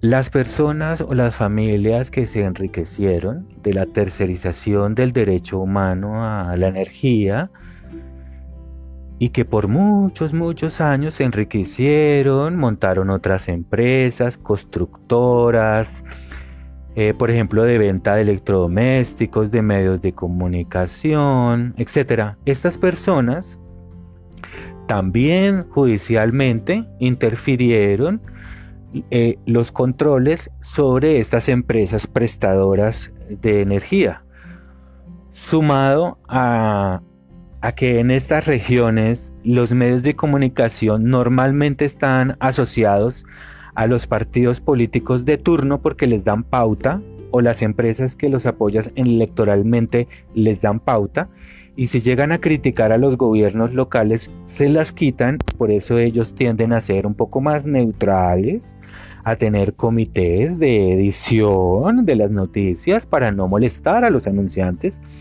que en muchos casos pues manejan este tipo de negocios. Entonces, ¿qué pasa? Pues ralentiza que se dé un buen servicio, se dé un buen... Eh, se dé un buen tratamiento a las quejas de la población, personas que mueren todos los días porque sus máquinas de oxígeno no, les llega la energía, negocios que pierden inventarios multitudinarios, multimillonarios porque sus refrigeradores no funcionan, muchas enfermedades que se producen en sitios en donde no, no hay un alumbrado público la inseguridad que se deriva de eso. Entonces, si ustedes dicen, ¿y cuál es la solución? Pues la democratización de los órganos de control. Esos órganos que deben vigilar si los servicios públicos se prestan o no, o si las quejas de la ciudadanía son atendidas o no, y que en esos puestos colocan a familiares del gobernante de turno, deberían ser llenados por ciudadanos, veedores, que realmente estén interesados en, ayudar. La policía, por ejemplo, debería destinar debería destinar eh, organismos neutrales, porque ya sabemos que la policía y las fuerzas militares, su máximo comandante es nombrado por el gobernante de turno, y si el gobernante de turno está investigado por corrupción, entonces ¿en dónde queda el pueblo? ¿Quién los va a defender? Si el pueblo ve en la policía o en el ejército que los fumiga, que es porque están apoyando a un partido político y no al pueblo que se envenena, no al pueblo que su tierra se envenena, que las, las abejas mueren, los insectos mueren. ¿Quién los defiende? Si el partido político de turno es el que manda a la policía que los defiende y el mismo gobierno de turno utiliza a la misma policía que debe defender para que fumigue al mismo pueblo. Entonces el pueblo se va en contra de las fuerzas militares y de la policía cuando es un gobierno o un político quien está detrás. Ya lo he dicho que la policía y las fuerzas militares deben estar a cargo de la Corte Constitucional y no del Ejecutivo. Para que no se mancille su nombre y para que no se le vea desde ningún punto de vista o arista político. Ahora bien, algo que se me olvidó decirles cuando estábamos hablando de, del paro, todos dirán, ¿y qué se debe hacer? Bueno, yo les voy a dar una, una opinión. Yo creo que todos sabemos perfectamente que las personas que viven de la corrupción, que tienen empresas que viven de la corrupción, que trabajan con la corrupción misma, empresas, por ejemplo, de tercerización que también tienen familia, también tienen amigos, también tienen amigos en los medios de comunicación, también tienen amigos en, en, la policía, en las fuerzas militares, también tienen amigos en, también tienen amigos en, eh, en los órganos de control. O sea, ¿cómo hacemos para defendernos de un sistema que también tiene personas que viven de él. Bueno, la protesta es un derecho como tal, y pues todos los gobiernos, porque ellos tienen un sistema de salud que no funciona como la ley 100, que está basado en la tercerización de un derecho humano que debe propender, pues, el Estado debe dárselo a sus habitantes utilizando la extracción de recursos naturales como el petróleo, el oro, la esmeralda. Tiene que darle a toda la población la misma calidad en salud y si un ciudadano necesita una operación, no le puede dar una pastilla ibuprofeno si un ciudadano necesita un tratamiento, no le puede dar una palmadita en la espalda y que se vaya para la casa. Debe darle el tratamiento y darle la operación. Si vale mucho dinero, eso no debería importar, porque es la salud de un ciudadano. Si hay ciudadanos que se quieren cirugías plásticas para ver lo que no son o aparentar lo que no son o reconfigurar el diseño que Dios les dio, pues es muy sencillo.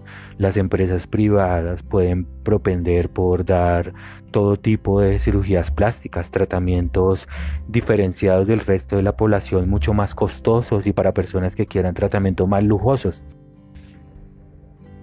Claro que sí, estamos en un sistema de mercado. Todos apoyamos las empresas, el emprendimiento. Todos apoyamos un buen nivel y un buen sistema de vida para todos.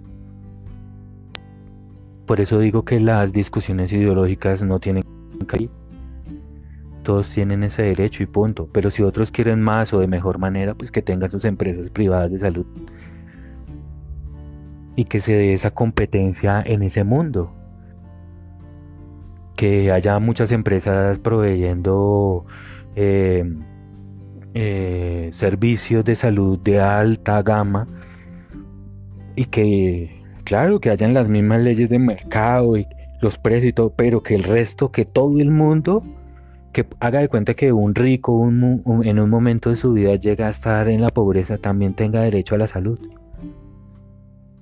Que una persona muy acaudalada, que gana mucho dinero, en un momento perdió su, su, su dinero y es pobre tenga derecho a una atención en salud. Pero si los hemos visto en las calles, extranjeros, gente con mucho dinero también en las calles porque han tenido pérdidas familiares, que se mueren sus familiares, que, que tienen graves enfermedades. Y esas personas por momentos de su vida deben vivir en la calle, también tienen derecho a una salud. ¿Ve? Porque todo se le puede devolver a esas personas. Personas que hace 5 o 10 años eran los más poderosos del mundo, hoy están rindiendo cuentas ante la justicia. ¿Por qué? Porque está, también está dentro de los derechos humanos. Todos somos iguales ante la ley. ¿Ves? Entonces, ¿la solución cuál es? Salir a protestar, pero teniendo en cuenta las medidas de seguridad. Todo el mundo con su todo el mundo con su distanciamiento. O sea, enseñándole al resto del mundo cómo es que se hacen las cosas bien, sin problemas. Segundo, organizándose tomando nota de las personas que asisten. Correo electrónico para que se mantenga la comunicación entre todos, para que se conozcan, para que sean más que simplemente que salen a marchar, sino que se formen comunidad, que se compartan que documento después de la, de la marcha con todo lo que se habló acerca de eso, que se llenen firmas, que se recoja información de los que salen a marchar, todos con su protocolo de seguridad y su distanciamiento. ¿Es que ustedes piensan que esto es por ahora? No, van a ser años y años que nos vamos a acostumbrar a vivir de esta manera, con distanciamiento, tapabocas, lavado de manos. Las medidas eh, de... Ahora bien, ¿esta organización para qué es? Ustedes saben muy bien que las personas que tienen que repeler esto, digamos, o, contener una, protesta o, las personas en el distrito que tienen que administrar la, seguridad de estos entornos, ellos también suelen pedirle el favor a personas que se disfracen de, de, de tirapiedra, de escandalosos, de hacer graffiti en lugares no adecuados.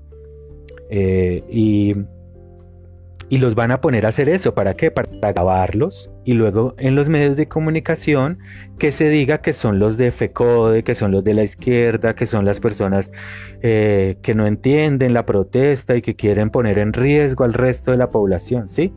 Esa va a ser la, intención de ellos y por eso ustedes tienen que tener una organización lo bastantemente... Eh, em, acorde para el momento, sin violencia, sino con cámaras, con micrófonos, del lado de la autoridad, del lado de la policía, del lado del ejército, para poder identificar a estas personas y que se demuestre que no hacen parte de la protesta pacífica, porque en ningún momento se, autoriza eh, la violencia para hacerle ver a estas personas que, que tienen que apoyar eh, cambiar, eh, reformar a, los, a, los derechos que están siendo vulnerados específicamente. Y no solo la reforma tributaria es un 1%. ¿Sí? Es el 1%. Es qué reformas se van a hacer al sistema de salud después de la pandemia. Después de que ya se dieron cuenta que el sistema de tercerizar no funciona y que el sistema de dejar sin piso, sin financiamiento al sistema público no funciona, que es necesario que el sistema público esté listo para cualquier tipo de pandemia, variante que va a suceder en el futuro. ¿Qué reformas se van a hacer a la salud? Eso es lo que tienen los congresistas en este momento que estar pensando, que estar proponiendo en el Congreso. Y no, ay, que si vamos a marchar, que si vamos a, que contra la reforma, eso es falso. La reforma ya sabemos que es inviable. La reforma ya sabemos que no, no tiene el apoyo popular.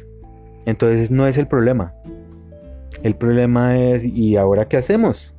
Después de la pandemia, después de la ineficiencia del sistema tercerizado, ¿ahora qué vamos a hacer? ¿Qué vamos a hacer con la tercerización de la explotación de los recursos naturales? ¿Cómo así que los extranjeros están llevando los recursos naturales y nos están dejando unas migajas? ¿Cómo es eso posible que los congresistas no estén legislando sobre eso? ¿Ah? ¿Por qué los congresistas no están legislando porque todos los policías, los contingentes militares tengan sistemas avanzados de, audio y de video para que, para que ellos mismos eh, este, se curen en salud en los procedimientos? ¿Por qué no se está debatiendo la necesidad de un satélite de defensa? ¿Qué?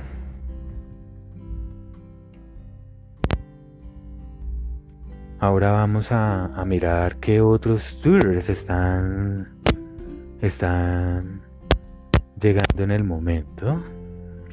Vamos a seguir leyendo. Bueno, no voy a repetir lo que ya he dicho de que personas que no apoyan la reforma tributaria, porque la verdad pues es la, la mayor cantidad de personas en las redes sociales.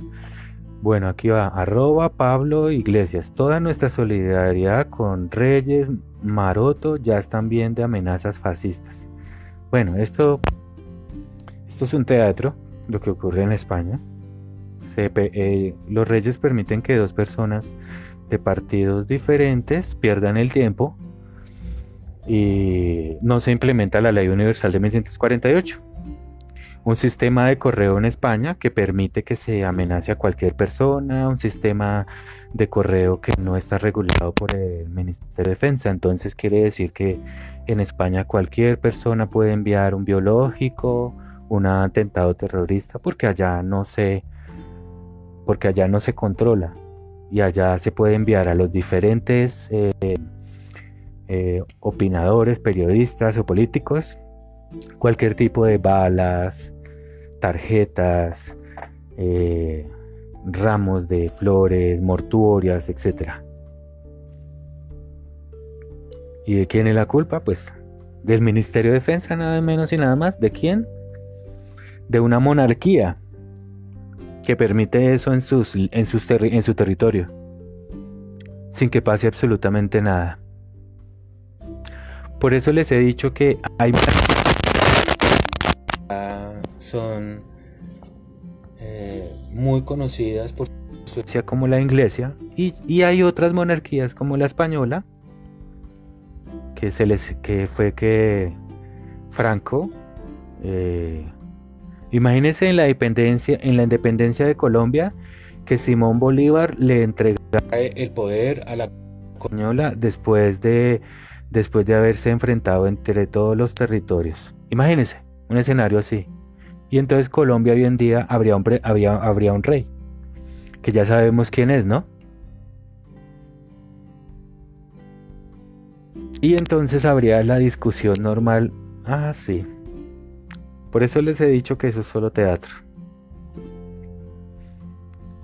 La implementación de la Ley Universal de 1948 no es opcional, señores monarcas, señores presidentes. No es opcional. Gracias a todas las personas que nos están escuchando. Recuerden que estamos intentando jugar y leer twitters. Eh, mi nombre es Alejandro Rengifo. Pueden buscar mis artículos en mi blog que se llama Hans Alejandro Gamboa Regifo blogspot.com. También los pueden encontrar en Fruit Sower, Sembradores de Frutos, fruitsowerblogspot.com en Grandes Misterios de la Historia.blogspot.com, en Facebook, página como Lectores de Derecho Colombia, Lectores de los Grandes Lectores de la Fundación Cuartas, lectores de los brigadistas jurídicos, lectores de corrupción o pobreza, lectores de cyberpunk, lectores de Fruit Software Gamer,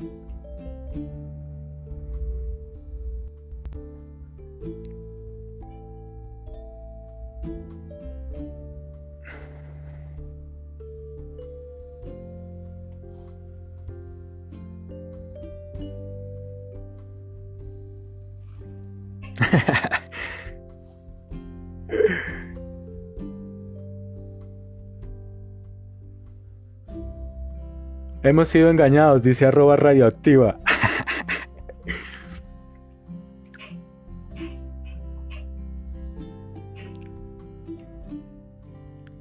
Este fin de semana nos dimos cuenta que Juliana Casali ya se llama Natalia Ángel. Eso sí, no renuncies ni te rindas. ah, bueno, no sé por qué. Ali Arroba Alir Uribe Muñoz. Yo estaría de acuerdo en que se suspenda el paro si el gobierno retira la reforma tributaria, renuncia a la aspersión con glifosato, aprueba renta básica con el aislamiento social y se aumenta vacunación.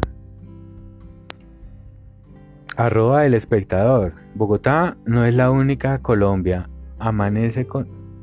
Bogotá no es la única. Colombia amanece con una alta ocupación de UCI. Ah, ok, que Bogotá no es la única, sino todo el país, dice arroba el espectador. Bueno, muy bien. Ya se nos acabó los tickets. Vamos a ir a nuestro último juego. Nos invitamos, los invitamos a seguirnos en Twitter, arroba C-I-B larga E-R P-U-N K C-O-L Cyberpunk C-O-L Numeral Periodismo Ciudadano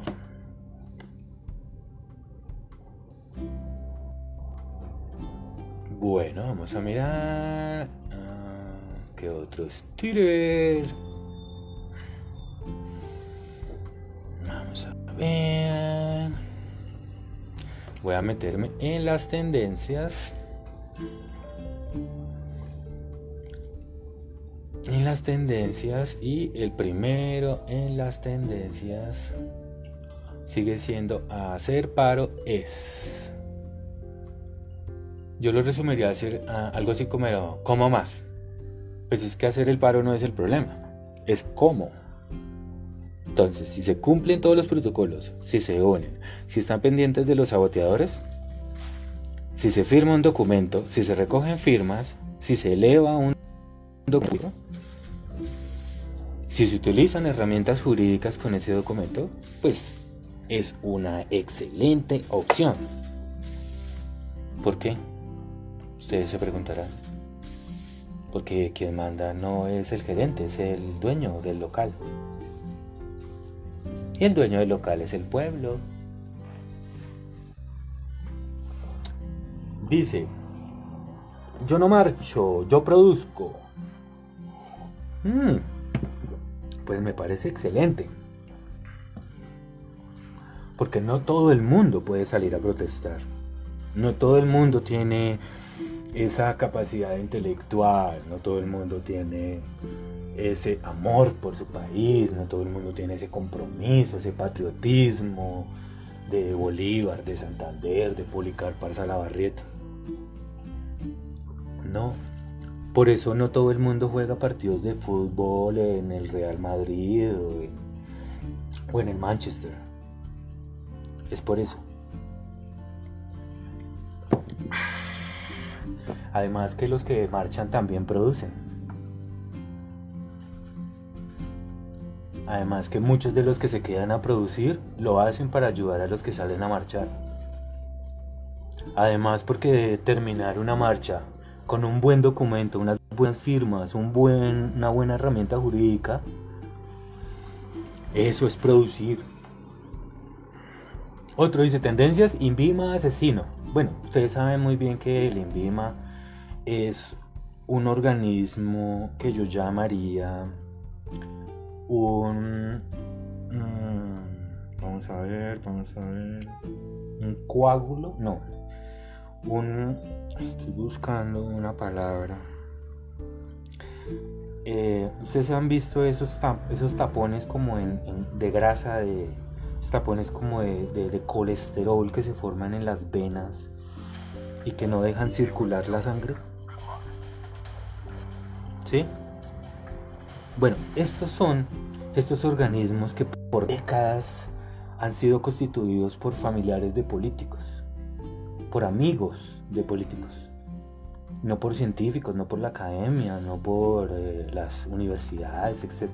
Usted se imagina todas las universidades en este momento ayudando a hacer tapabocas, a hacer UCIs, colaborando con la industria médica, las empresas colaborando con la industria médica y el BIMA infinitamente como Automan, como si fueran en un Lamborghini y no en, en un triciclo sin dos ruedas. Colaboraran, aprobando, ayudando a que el país autogestione, haga rápidamente más hospitales, más camillas, gradúe más... O sea, ¿usted se imagina un un INVIMA colaborando pero a gran velocidad? pues este país no tendría desabastecimiento. Pues en este país habrían eh, máquinas hechas por los mismos colombianos que reemplazan a las otras que compran por millones y millones y millones sus mismos amigos familiares en, otras entidades. Porque si el INPIMA va lento, entonces toca comprarlo todo privado afuera y entonces ¿qué? Gana comisiones. Porque ser negligente es un excelente negocio para unas personas. Ser eficiente, ser ineficiente y ineficaz es muy, muy rentable para unas personas. Sobre todo si son cercanas al gobierno.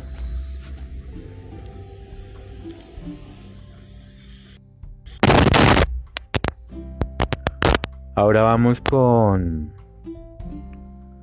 Vamos con el siguiente que es un Oscar para. Un Oscar para. sí, claro. Sí, porque todo el mundo pensaba que realmente él estaba acabando con la guerrilla y estaba acabando con el narcotráfico y estaba acabando con la delincuencia. Y tiempo después se, supo que, se supo que... El jefe máximo. Después, el jefe máximo de los máximos el que se conocía y el que al final de su vida política se alió con los familiares de los mismos que masacraron policías y militares en el pasado y que estudiaron, montaron empresas, se alimentaron de ese terrorismo que fue toda la familia Escobar y él entonces terminó aliándose políticamente con ellos por el dinero para pagar más pauta, para pagar más revistas, libros que hablaran bien. Entonces pues nadie merece un Oscar más que Uribe. Y yo, los brigadistas jurídicos, le entregamos un Oscar como el patriota. Listo. Un Oscar para quién más. Un Oscar para Vicky Dávila, que simula ser una periodista cuando en realidad solo es una empleada de un partido político con una agenda que se le dicta diariamente, con unas preguntas, todo que, se le, que fue contratada para entrar a trabajar en diferentes medios y atacar a, militares, periodistas, políticos, eh, haciéndose pasar por prensa cuando en realidad era solo parte de una agenda de un partido político. Que así como tiene seguridad o tiene gente de publicidad o tiene de aseo, también tiene personas en los medios de comunicaciones con agendas ya definidas. Y es lo que en los medios de comunicación se le denomina como no, es que acá somos neutrales y acá tenemos de todos los partidos políticos. No, es eso.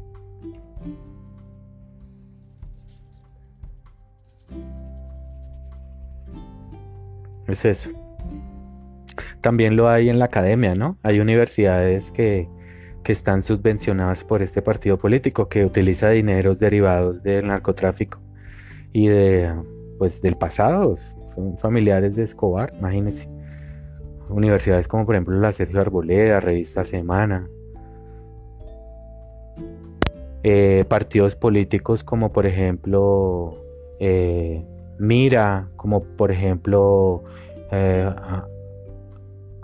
eh, este de justa justa libres justa libres exacto porque corresponden a los diferentes las diferentes aristas de la política lo que es la opinión lo que es la religión sí y desde ahí usted puede controlar una opinión bipartidista bipolar de un enemigo no un dios un diablo un guerrilla, un paramilitar. Y entonces el criminal, el delincuente, ya no es delincuente y criminal, sino que es un idealista político que está defendiendo. Y como las fuerzas militares y de policía dependen o son nombradas por el político de turno, entonces la misma policía y los mismos militares también adoptan ideologías políticas y por eso usted ve a oficiales, a a suboficiales que tienen discursos políticos de apoyo a un determinado partido, cuando se supone que los militares y de policía deberían ser neutros, laicos, eh, porque es que están defendiendo a toda la población y la población no es de una sola religión, no es de una sola ideología política. Entonces por eso tienen que ser absolutamente neutrales y eh, acatar las leyes. Porque, por ejemplo, si dicen, no, es que es guerrillero, eso es paramilitar, o esos suplantadores de la fuerza pública, adoptan una ideología y ya no son neutrales. ¿Y la neutralidad en qué consiste? A que tienen que esperar un fallo judicial, una imputación. Poder decir que tal o cual persona eh, tiene o no relación con algún acto o no delincuencial. ¿Ve? Y solo Ah, tal persona. Ah, sí, está haciendo tal hecho. ¿Y usted qué opina de él? No, no, yo no tengo ninguna opinión. Solamente digo como político que, es lo judicializado y eh, esperamos el dictamen de, de los jueces para ver qué es lo que está sucediendo, porque ustedes también se han dado cuenta que ellos mismos Dicen que los jueces están amangualados con las guerrillas, dicen que los jueces los secuestran, dicen que los jueces eh, los atacan porque están enfrentándose a las guerrillas. O, o sea, ellos mismos estigmatizan a la justicia por si la justicia toma un fallo en contra de ellos, ellos pueden decir, ah, sí ve, es que como los jueces son guerrilleros, ah, sí ve, es que como los jueces son comunistas, ah, sí ve, es que como los jueces tal cosa. Cuando los militares y los policías lo que tienen que decir es, nosotros apoyamos a la fuerza pública, Atenea, ese es nuestro norte, punto. Nosotros no apoyamos a, a políticos de turno, no señor. Está muy equivocado.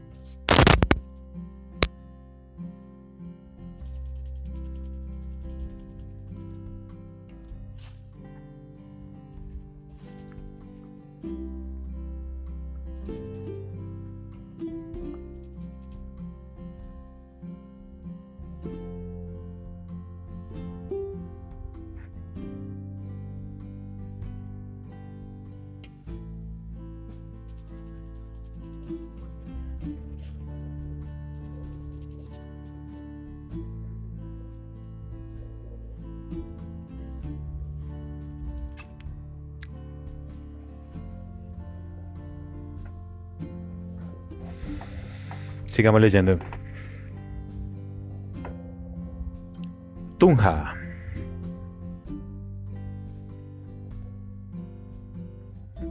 Dice arroba Diego Rueda. Millonario solicitó el estadio La Independencia de Tunja para jugar el sábado el partido de vuelta ante América por los cuartos de final de Liga de Colombia. Bueno, ya saben lo que yo pienso de los, de los partidos de fútbol. Claro que se puede mm, hacer con público, pero con el distanciamiento, la obligatoriedad del tapabocas, si una persona llega a ser, ser sorprendida sin el tapabocas o violando el distanciamiento, entonces lo tiene que sacar del espectáculo. Punto. ¿Listo?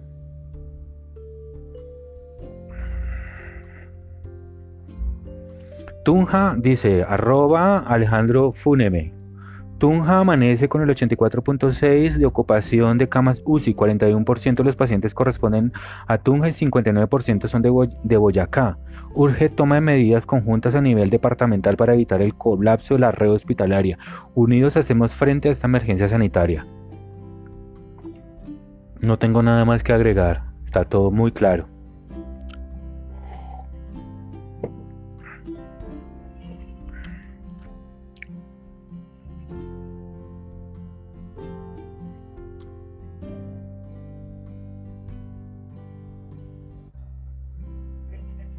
Ah, bueno, están pidiendo que no se acerquen al plantel, que no se acerque.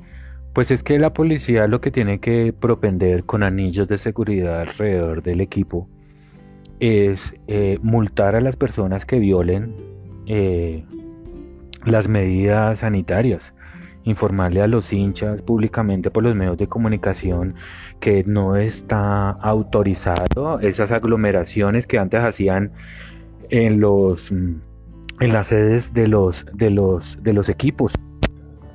O sea, estamos, todos estamos compaginados, como todos estamos al unísono, que tenemos que tener en cuenta las medidas de distanciamiento, tapabocas. Y si quieren ir a ver a sus hinchas o si quieren ir a seguirlos de pronto que van a pasar por determinado sitio con distanciamiento, con el tapabocas, pero si, pero si en la ciudad están diciendo que no, que no salgan o algo, o dictan una cuarentena o dictan otra medida, las tienen que cumplir. A menos que digan lo contrario, la población tiene que cumplir las medidas fitosanitarias.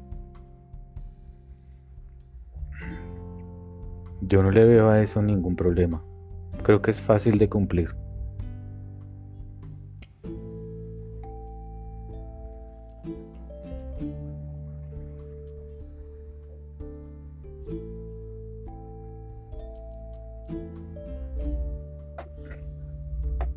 ¿Vale?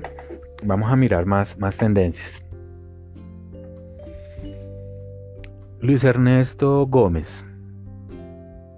Esta tendencia.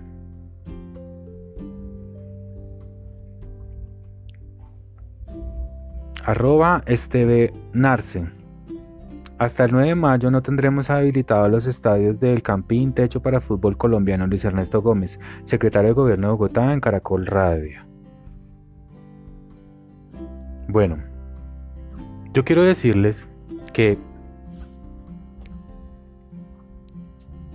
no pueden controlarnos como si fuéramos un rebaño.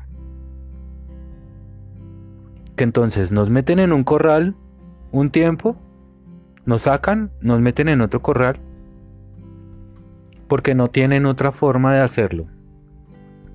Porque no se pueden inventar una forma de multar a las personas que no utilicen el tapabocas, porque no se pueden inventar una forma de multar a las personas que se aglomeren, porque no pueden inventarse un, sistema en donde si las personas tienen tapabocas y distanciamiento pueden ir a la iglesia, pueden ir a ver un partido de fútbol, pueden ir a un cine, porque tenemos que acostumbrarnos a vivir con tapabocas y distanciamiento por lo menos unos dos o tres años más.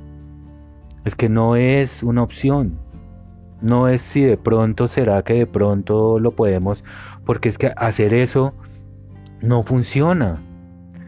Porque mientras usted hace eso, hay miles de personas que están viajando al exterior llegan turistas, los aeropuertos no paran de enviar aviones y salir, entrar personas al país. Y entonces tenemos que aprender a convivir con distanciamiento, con el tapabocas, con sistemas asépticos de vida y continuar nuestra vida común y silvestre.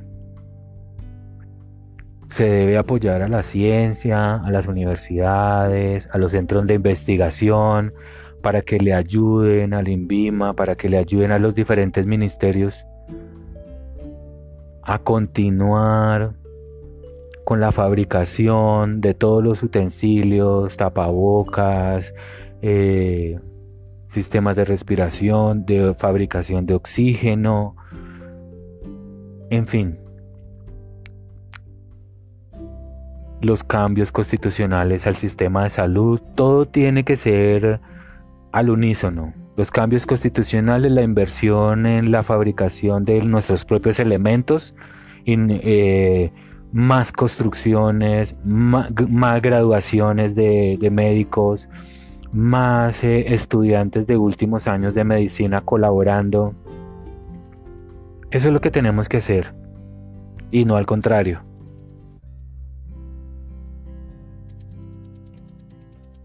Tenemos que aprender a convivir con esta pandemia.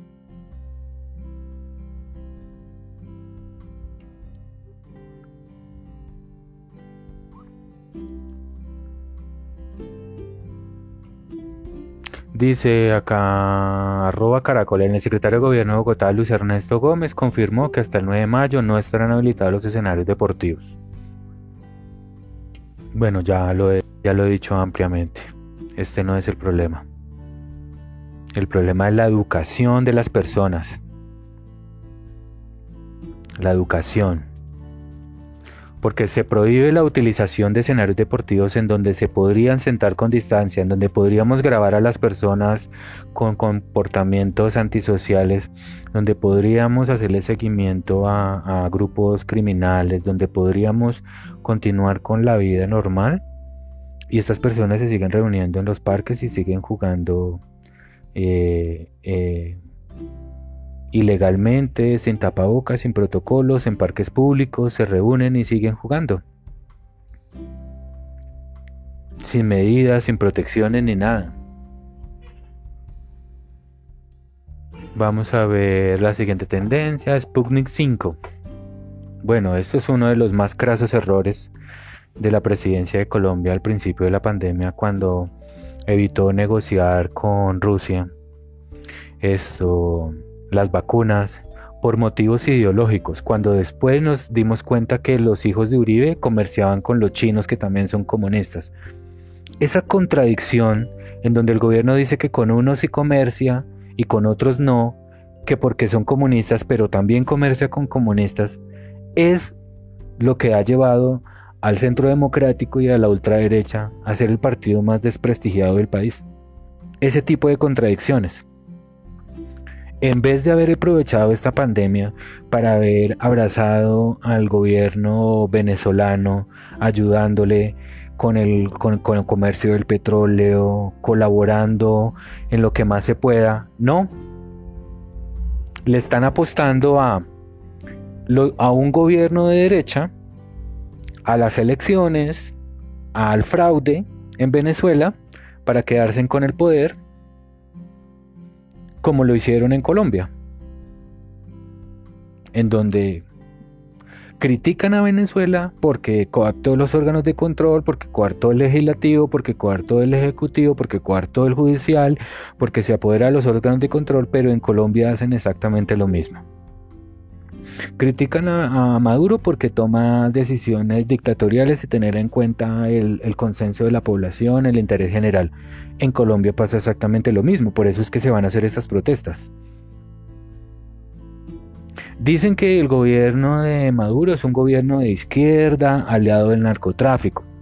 Y en Colombia es aliado de la ultraderecha y también del narcotráfico, con funcionarios públicos de alto nivel que están siendo procesados por tener laboratorios de droga. Todo ese tipo de contradicciones es lo que nos lleva a pensar que si en Colombia cambia la ideología en el gobierno como ocurrió en Estados Unidos, se restablecerá toda la economía con Venezuela, Venezuela surgirá nuevamente como un país eje en el continente, saldrá de la pobreza, los venezolanos volverán a Venezuela y pensamos que esa es la esperanza. Pero estoy absolutamente seguro que si en Colombia llega a ganar la izquierda o Petro o algún dirigente de izquierda, le van a hacer lo mismo que a Petro. Van a comenzar a surgir eh, atentados de falsa bandera, protestas de la derecha, los servicios públicos entonces les van a decir que es culpa de ellos, que la salud es culpa de ellos, que la falta de educación es culpa de ellos. Y al final Dentro de cuatro años después se van a alinear el gobierno de la derecha, que va a ganarle al gobierno de Maduro, y al gobierno de izquierda de Colombia, y Colombia y Venezuela serán de derecha. Eso es lo que va a suceder, porque desde mi punto de vista es mucho más inteligente hacer todos los cambios en el legislativo y luego, si se quiere, el lujo de un cargo como el presidente, que es de lujo ¿sí? Pues lo puede tomar alguien que quiera ese puesto de fama. Y ya. Pero las personas que realmente pueden hacer los cambios en el país están en el, en el legislativo. Ahí. No en el ejecutivo.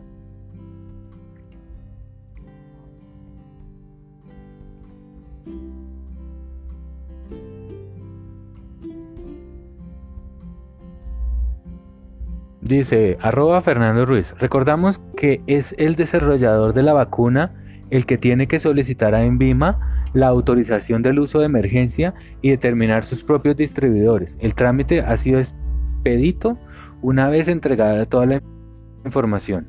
La pregunta es si así se hizo con todas las vacunas, no hay problema.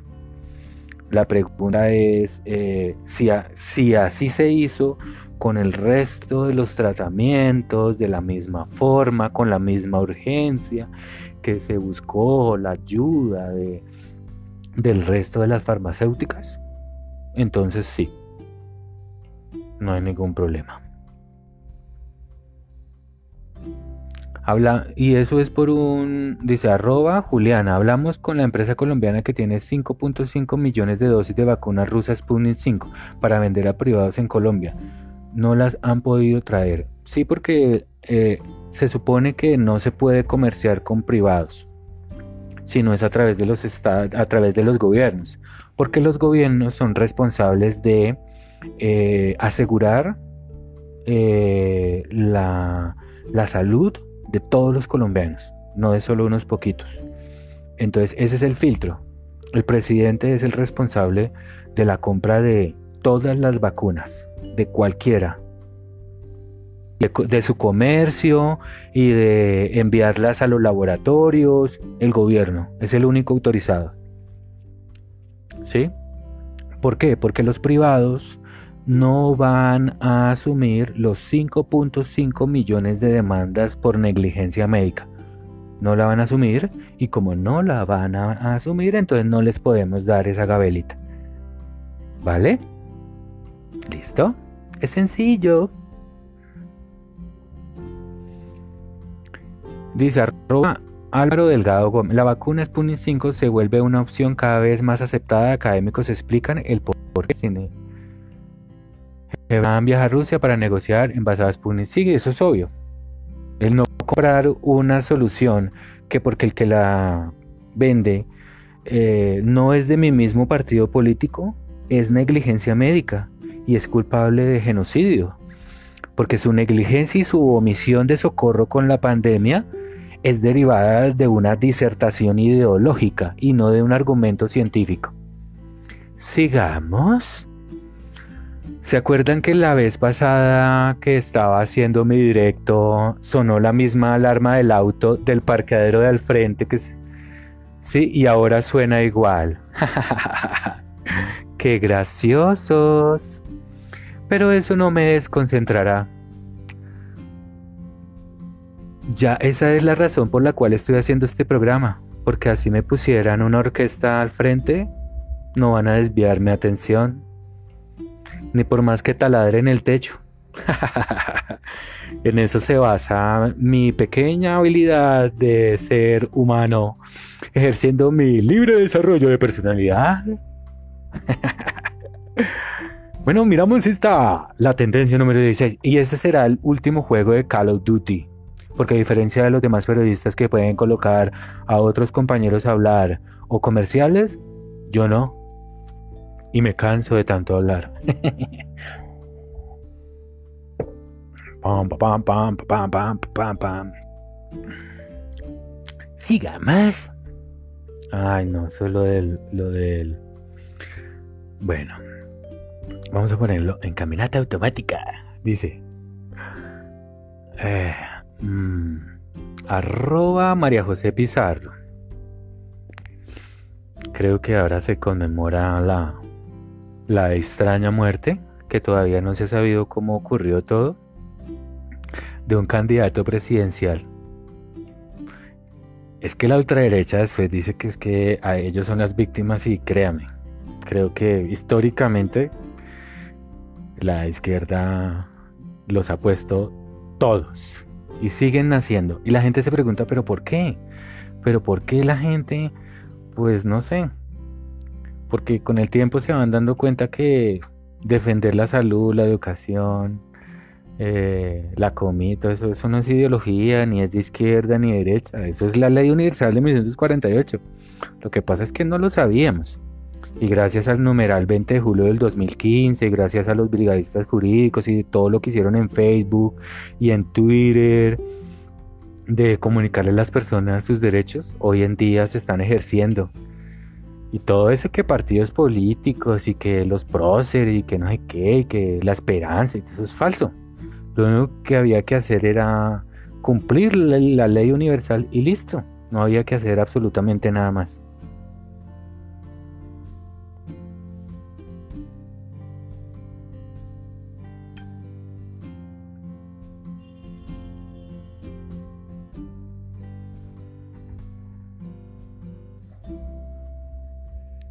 Arroba Daniel M06.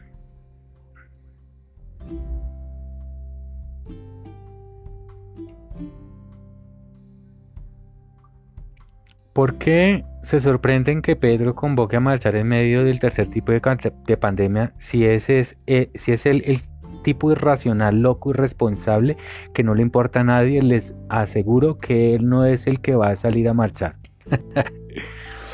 Sí, no sé.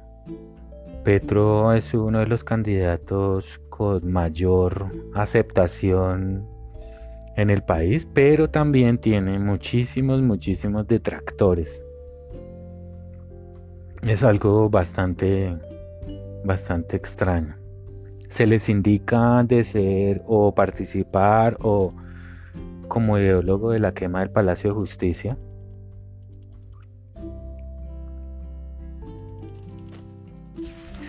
Esa, sí, esa es la razón por la cual digo que ni el uribismo ni el petrismo debería de, aspirar a, a esa elección porque éticamente no, no está bien.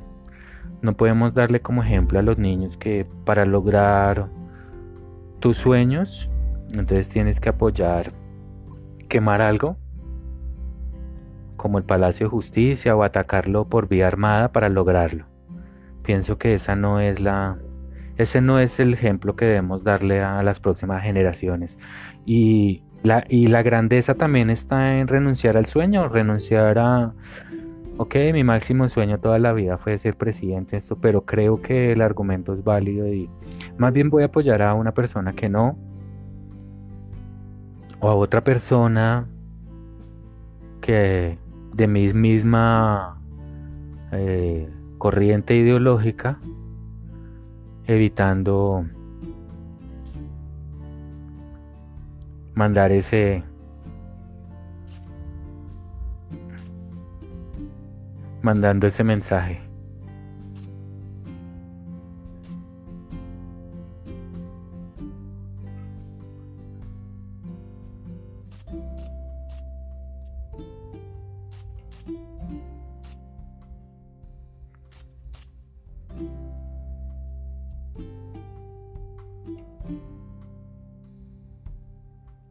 Porque eso sería el argumento perfecto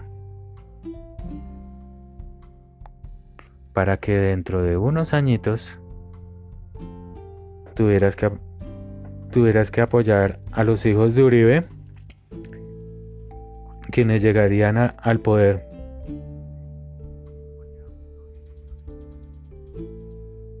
Bajo ese argumento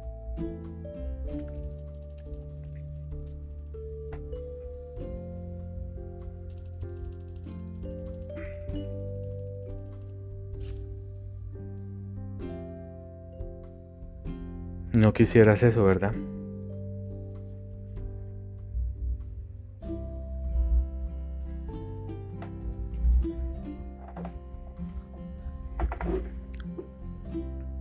Porque se arroba arroba Marta Elena. Es irresponsable realizar un paro entonces a morir encerrados. Son vacunas inundados de mentiras, de precios elevados y más bien impuestos para que se los roben y se los gasten en dulces. ¿Ves? Ese es, ese es el resto de la población que sabe perfectamente que, que a veces en la vida se ve arriesgar un poco para lograr los cambios a largo plazo que necesitamos.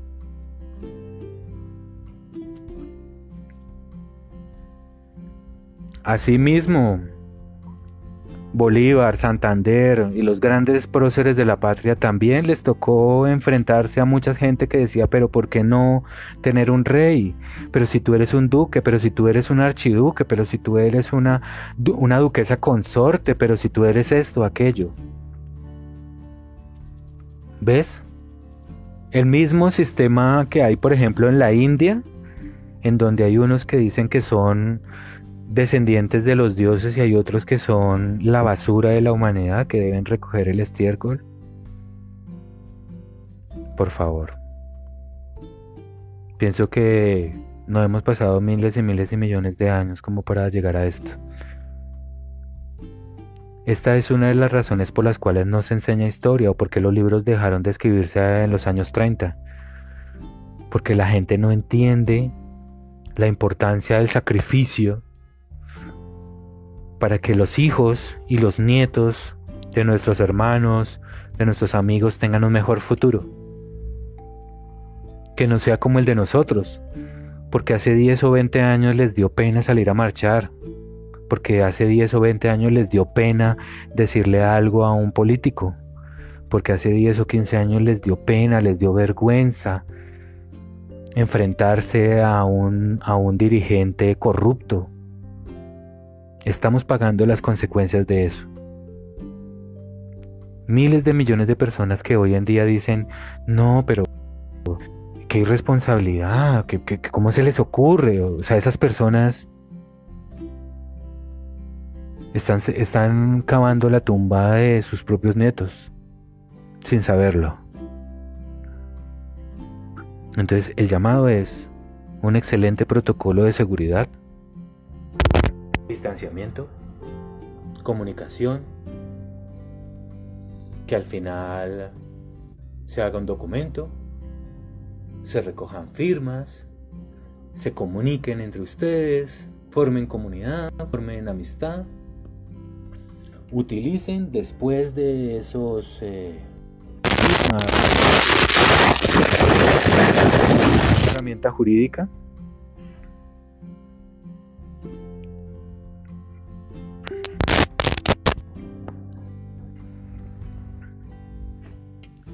y hacer lo que debemos hacer y es decirle a todos que debemos unirnos para lograr un mejor futuro para nuestras propias nuestras próximas generaciones. Entonces, os convoco a eso, al diálogo, al consenso, antes que a la violencia. Muchísimas gracias por escucharme, soy Hans Alejandro Gamboa Rengifo. Y esta fue la disertación del 26 de abril del año 2021 desde Bogotá, Colombia. Para todos ustedes, los invito a seguirnos en todas nuestras redes sociales, en Facebook, en Twitter, en TikTok, en Instagram, arroba pinturas Hans, arroba Press, en nuestros blogs, Hans Alejandro Gamboa, rengifo.blogspot.com. Pueden encontrar más información sobre estos programas. Gracias a todos.